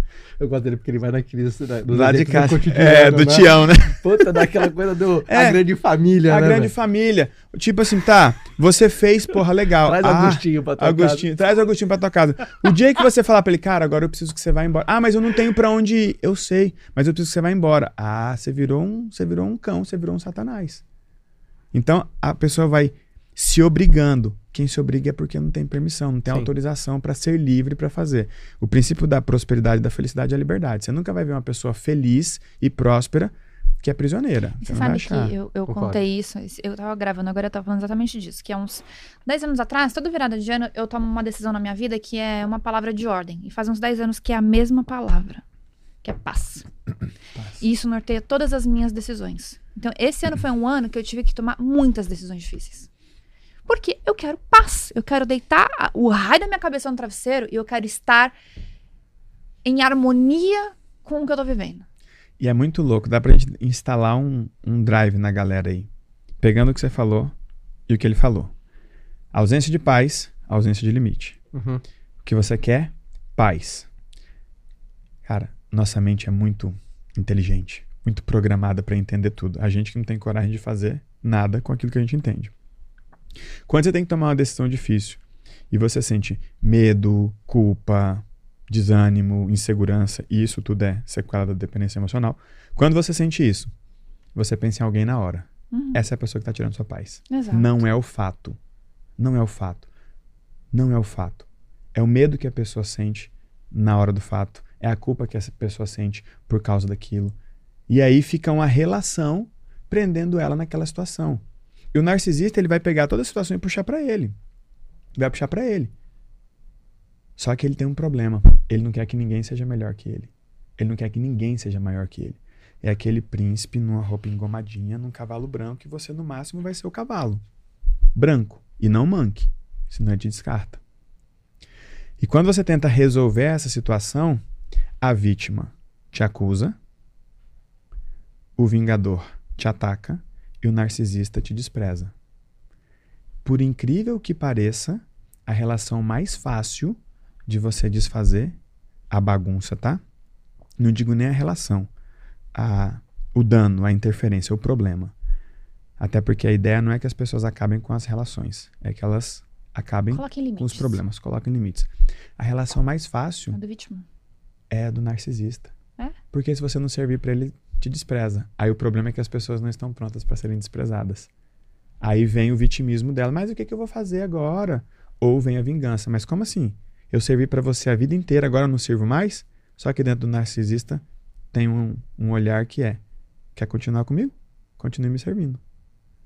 Só que essa pessoa não consegue não servir. É bizarro como um combina com o outro. É aquela mulher que você fala, mano, que puta mulherão. A hora que passa o marido dela, você fala, o que, que ela viu nesse cara? Já viu? Aquelas uhum. loirona, gata, resolvida, independente. Aí o marido, gordinho, baixinho, careca, de camisa polo e sapatênis. Aí você fala, cara, o que, que essa mulher viu nesse cara? Sabe o que ela viu nele? Defeito. Quando ele chega perto dela, ninguém vê os dela. Só os dele. E se ela sai de perto dele, os defeitos dela aparecem. E o narcisista não quer ter defeito. Ele é o perfeitinho, ele é a perfeitinha, e ele vai fazer de tudo para manter essa perfeição. Inclusive evitar sucesso, inclusive ser livre, inclusive. Quando você fica com uma pessoa dessa, ele não deixa ninguém passar. Aí é aquela mãe, é aquele filho que aquele pai que às vezes traz um nível de exigência tão grande no filho, que você fala, você está educando o seu filho para que ele cresça ou para que você brilhe? Tá lá a criança com dois anos desenhando um sapo. Aí a mãe passa e fala: Ixi, tá parecendo a orelha de um gato. Nunca viu um sapo, não? Mano, ele tem dois anos. Só dele estar tá coordenando o lápis ali já tá bom. Se ele fizer um rabisco e falar que é um sapo. Maravilhoso. É maravilhoso. Mas é aquela mãe narcisista, é aquele pai narcisista que tem aquele padrão. E aí você vai tendo aquela equivalência. E qual é o padrão comum nessas relações? São pessoas que não dizem não. Elas dizem não do jeito errado. Elas dizem não quero. Elas não dizem não vou. Elas dizem não posso. Como é que a pessoa diz não posso te emprestar dinheiro? Não tendo. Ela chega e fala: tá aqui, ó, não tem dinheiro não. Você quer ver? Eu não tenho, eu não tenho. Então ela realmente rapa a conta, fica sem dinheiro. Para ela não ter que. Para não ter que dizer eu não, não vou quero. te dar, eu não quero te dar. Por quê? Porque eu quero comprar uma bolsa. Ah, mas uma bolsa de 30 mil reais, você sabe quantas famílias dá para alimentar? Não sei quantas famílias comem bolsa. Você vai comprar uma casa desse tamanho? Você precisa, Caio, de uma casa desse tamanho? Na praia que você vai três vezes no ano? É, cara, vai sentir culpa. E o que rola entre as, essas pessoas? Medo, culpa, obrigação e peso. E são as pessoas que estão tentando empreender, são as pessoas que estão tentando Esse construir carreiras. Carente, né? Esse é o carente. O carente ele tem medo de perder o amor. O, inse... o carente é aquele que olha para trás e fala: se você ficar bem, eu vou. Se você ficar bem, eu vou. O inseguro é aquele que fala: se você for comigo, eu vou. Se você for comigo, eu vou. Eu era um pouco dos dois. Eu não era o guerreiro. Tinha muito dessa treta do guerreiro, não. Mas eu acabava ficando ali, tipo assim, ah, já que você tá na treta, eu vou ficar aqui porque eu te amo. Entende? Então, o carente vai dizer: se você ficar bem, eu vou, se você não ficar bem, eu não vou. Seja lá o que for. O inseguro vai dizer: eu vou se você for comigo. Então ele precisa de muito apoio, de muito contato. Ele parece carente, só que ele não está buscando afeto, ele está buscando apoio. Ele quer que as pessoas estejam pensando a mesma coisa que ele, que as pessoas gostem da ideia, etc. Validando ele. Validando ele. É, essa é a melhor palavra. Tá? Validando ele. E o guerreiro, deixa que eu resolvo. Eu não vou se você não estiver em paz. Eu não vou enquanto essa treta não passar. E as pessoas estão tentando resolver treta que elas não são capazes de resolver. Doença dos outros. Estão tentando resolver relacionamento de pai. Você fala, mano, um cara traiu o outro, que, que você. Qual foi a sua participação nisso? Ou qual vai ser a sua contribuição? Não, mas eu vou fazer ela ficar bem. Então esse é o problema. Ela tinha que dar conta de ficar bem, ou ela tinha que dar conta de sair desse relacionamento para não ficar mal. Se você volta, nem do relacionamento ela sai. É aquela pessoa que apanha do marido e liga para amiga, ou liga para prima, ou liga para mãe, ou liga para irmão. Eu falo em todas as lives. Minha mãe é solteira, sabe? Começar a namorar um cara, ele dá uns cascudos nela e ela me ligar, eu falo, não me liga não, pô. Você tem que ligar para polícia. Você vai me ligar por quê? Você quer que eu vá aí? Se eu for, ele vai fazer o quê? Ele vai me dar uns cascudos, eu vou dar um tiro nele, e aí vai piorar o problema, liga para polícia. Quem resolve o problema de agressão é a polícia. Quem resolve o problema de doente é médico. Ponto. Se a gente está, instalasse isso nas nossas relações, vixe. Só que tem gente que só de estar tá ouvindo isso já está já, já tá ouvindo mais baixo, tipo assim, deixa eu ouvir mais baixo, para ninguém me ver ouvindo isso. Sim. É bizarro. E assim, nessa construção, cara, a gente conseguiu realmente trazer muito impacto. E aí os sonhos novos foram brotando. O que, que te motiva? Hoje, é a transformação. Hoje eu acho que eu tenho um poder de impacto que poucas pessoas têm. Tipo, hoje eu, eu olho e falo, cara, eu acho que eu consigo um Nobel. Eu, no, no, no fundo, o nosso grande impacto é a saúde. Aí tem que ir por um outro caminho, né? Não sou médico, então vai por outro caminho. Eu gosto, sabia? Quando, eu, eu gosto sempre de ouvir quando alguém pensa grande, sabia? É, eu falo. Outro dia Tem duas maneiras quando alguém vê uma coisa grande. E tal, tal, cara, eu acho que eu consigo Nobel. A gente fala assim, putz, o bicho, bicho viajando. É. Tem, tem outro cara que fala assim, gosto dessa ousadia, velho. É. Tipo, me eu provoca aquela coisa, tô sonhando pequeno, velho. É, tô sonhando Pô, cara, tá sonhando com Nobel, eu tô sonhando pequeno. Então, obviamente, é, desperta aquela coisa, cara, sonhar... Uma vez eu vi essa frase, eu era muito, muito, muito, muito jovem. Eu vi que é, sonhar grande e sonhar pequeno dá mesmo trabalho. Exato. E, e, o, e, o, complemento é sonhar pequeno é muito perigoso. Aí uma vez eu perguntei pro cara que me falou, por quê? Vai que você consegue. Boa. Vai que dá certo, você fica nisso. Vai que você consegue. É errar por ter dado certo, né? Errado por ter dado certo. É, o cara que deu certo no negócio que você fala, pô, deu certo, mas é pequeno isso, é, é. ruim isso aí. E eu aprendi uma coisa, Caio. Você estabelece um quadro, depois você pinta. Coloca o quadro, depois você faz o desenho. Então, cara, deixa eu ver por que, que o Brasil não tem um Nobel. Aí eu fui pesquisar, achei um vídeo de um, de um cara falando. Mas sério que... mesmo? Você quer um Nobel mesmo? Assim, eu um quero. Uhum. Legal. Eu quero. Isso, isso realmente me motiva. Eu sou um cara que eu desacredito, eu acredito em todo mundo. É. Não, e tem um rolê que é tipo assim, no começo era distante, um negócio impossível, aí, aí vem toda aquela síndrome do impostor, né? Você fala, puta, mano, nem médico você é, nem da área você é. Então você fala, cara, mas eu tô fazendo algumas coisas que é, ninguém fez. E como eu tenho essa mente questionadora, e o sorrisinho escapa, né? Eu sou meio. Eu sou meio babaca. Então, tipo assim, eu sei que eu não vou conseguir o Nobel em 10 anos, em 20 anos. Então, isso realmente me motiva a viver muito e trabalhar muito. E se eu conseguir fazer tudo o que eu preciso fazer e a única coisa que estiver me impedindo for por exemplo, uma faculdade de medicina, eu paro uns anos e faço e faço uma. Então eu sou aquele cara que eu não vejo problema. Você se motiva por definir um alvo que vai demorar muito tempo, porque você quer caminhar até lá, né, velho? Quero caminhar até lá. E agora, como eu já passei eu altos disso. e baixos, cara, vai ter dia que vai chover, vai ter dia que vai ter treta, vai ter dia que vai dar muito dinheiro, vai ter dia que vai dar prejuízo.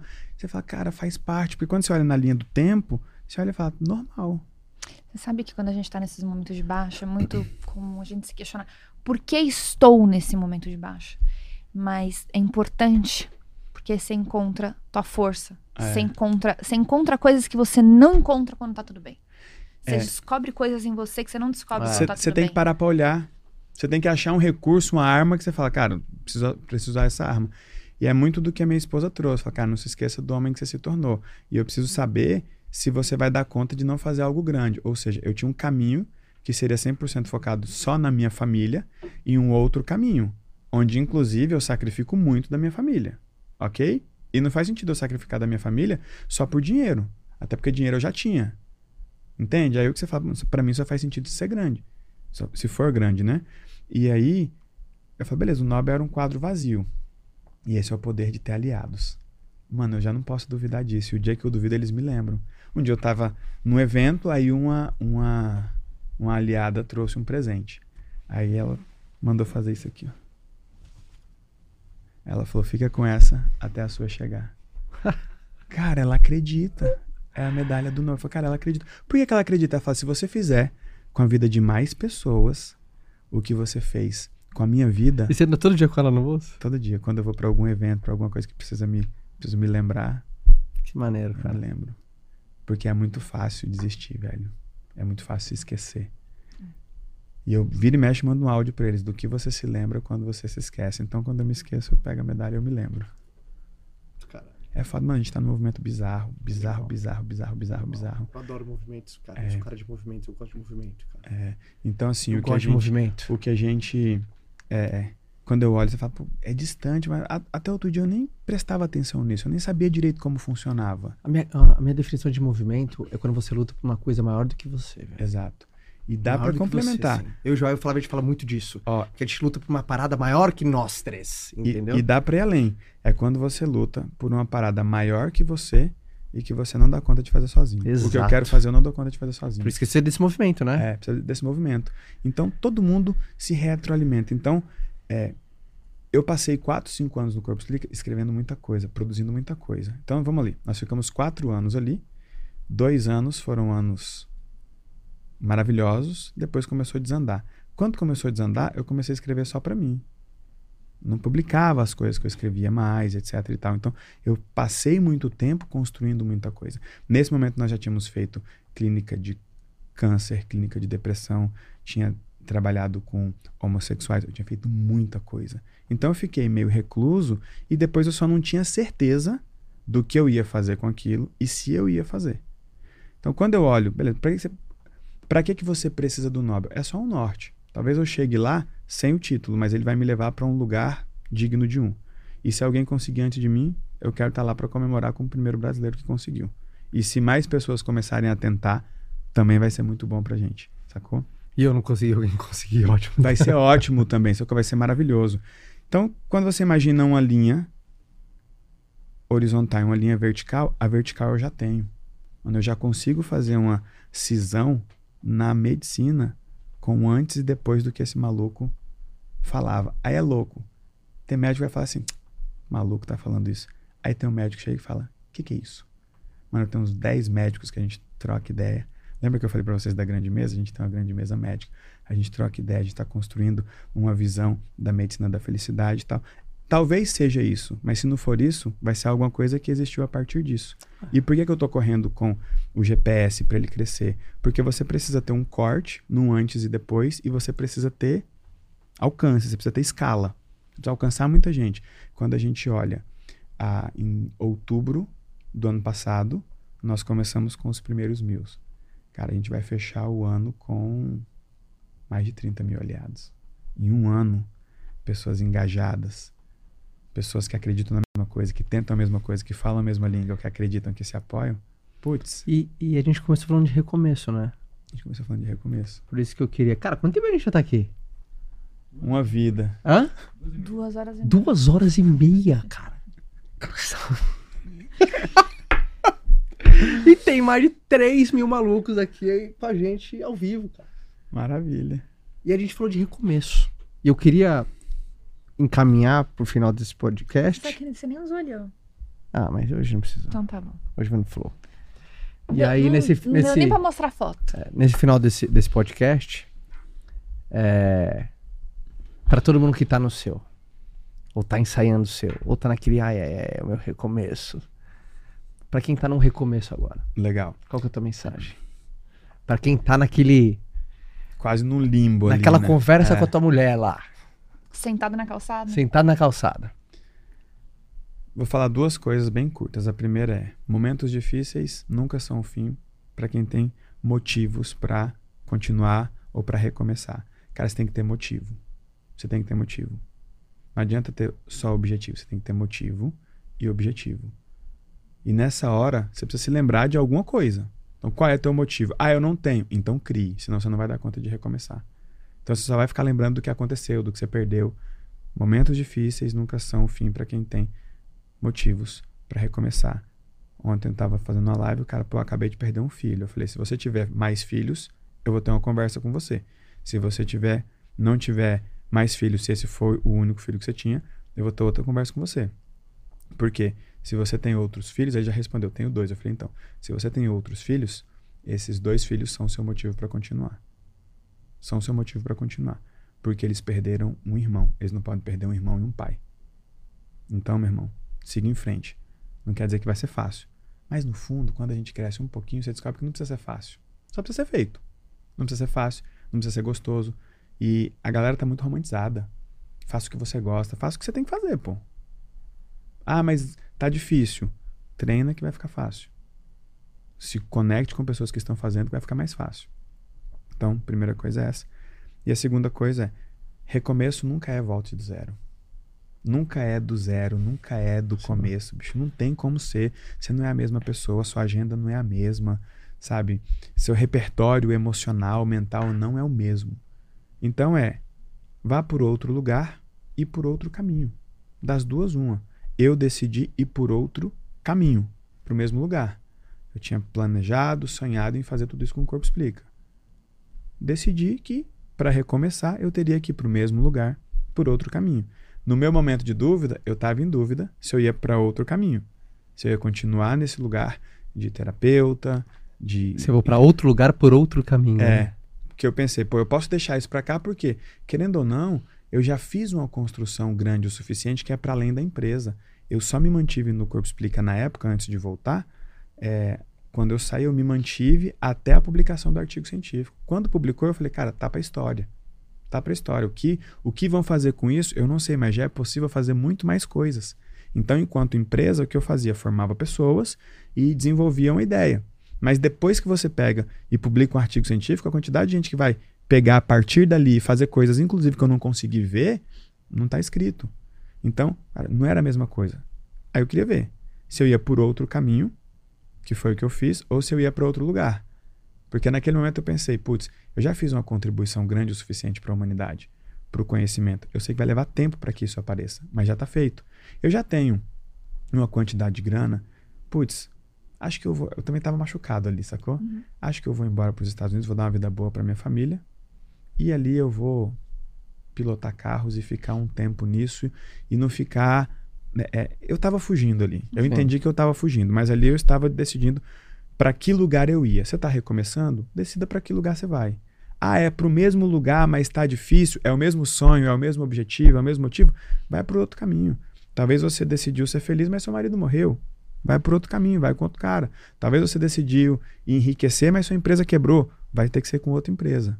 Se é para o mesmo lugar que você vai, é com outra empresa, é com outro sócio, talvez com outro nicho, talvez recomeçando de um outro tamanho, talvez você fosse de um tamanho, mas cara, o segredo é esteja com pessoas que acreditam, porque é impossível acreditar o tempo todo. E a hora que você duvidar, olha para o lado. A hora que você duvidar, você vai olhar para o lado, sua vida vai ser definida por quem está do seu lado. E eu preciso agradecer vocês ao vivo, porque vocês foram significativos no meu recomeço, cara. Puta que pariu, obrigado. Vocês foram fodas. Vocês foram foda. Você me mandou cada WhatsApp ali que, tipo assim, era papo de doido. Mas, tipo, caralho, mano. Quem olhar nossa conversa vai, não vai entender nada, né? Então, você olhar pro lado e falar assim, cara, não que eu não possa desistir. Eu podia desistir, podia fazer outra coisa. Mas se eu quiser continuar acreditando, tem gente que acredita em mim. Então, eu preciso agradecer vocês, preciso agradecer os anfitriões do GPS, porque eles fazem um trabalho incrível.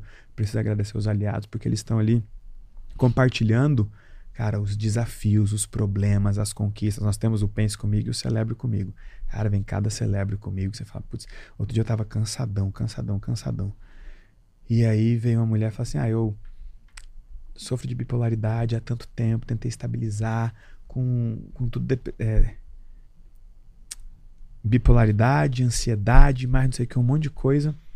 E tem três meses que eu tô no GPS, tem três meses que eu estabilizei. E detalhe, depois que eu estabilizei a bipolaridade, nem eu estava acreditando no depoimento. Eu falei, mas tá exagerando. Depois que eu estabilizei a bipolaridade, é, eu decidi parar de fumar e tem 45 dias que eu não fumo.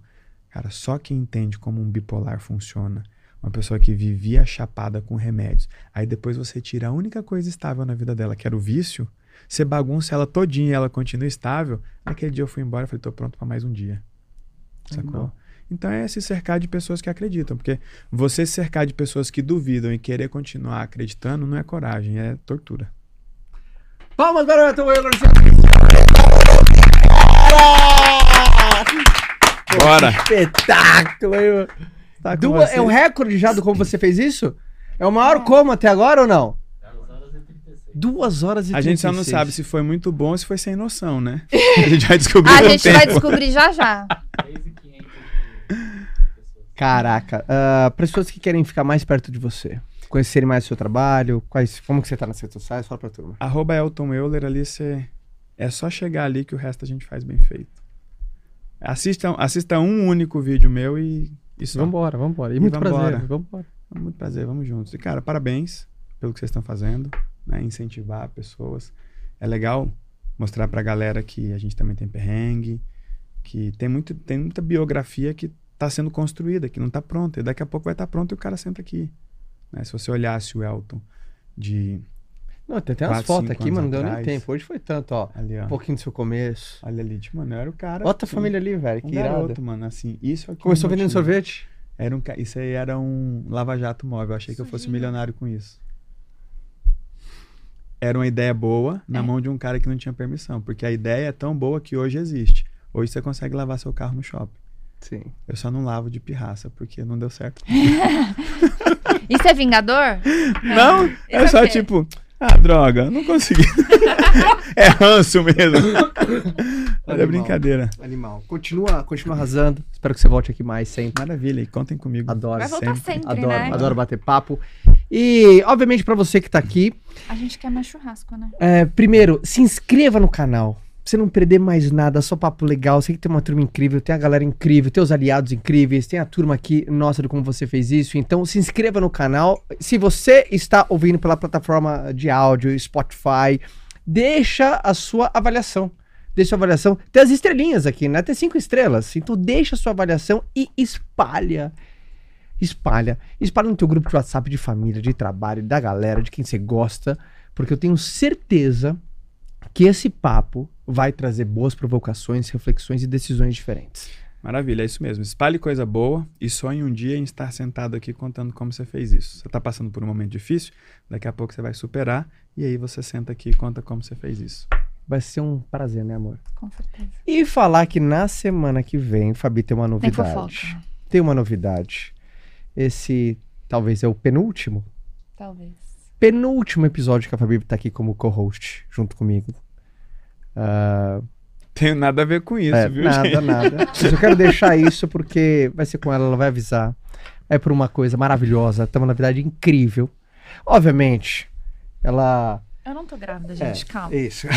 Calma, Ainda. não tá grávida. Ainda. Obviamente, ela é dona de tudo isso aqui, volta e meia ela vai, ela vai sentar aqui, mas vocês vão entender o que, que está vindo na vida dessa mulher. Ah, uma das, das ah, coisas que eu sempre falo pra Fabi é, é, ela é brilhante. É brilhante, eu tenho certeza que vai ser extraordinário. Se eu, eu não vou nem falar que senão eu vou dar spoiler, mas na semana que vem A gente conta. a gente conta, tá? Então, obrigado, irmão. Tamo junto. Obrigado, fica com Deus, boa volta, tá É bom? sempre. Sucesso Tamo junto. sempre. E pra você, te vejo na semana que vem com mais um papo legal, com mais um papo bacana. Semana que vem a Fabi conta o que que tá acontecendo, que história é essa, tá? Pra onde que ela tá indo, o que que vai acontecer. Ela conta tudo na semana que vem, tá bom? E ah, até o próximo papo. Fica com Deus e tchau!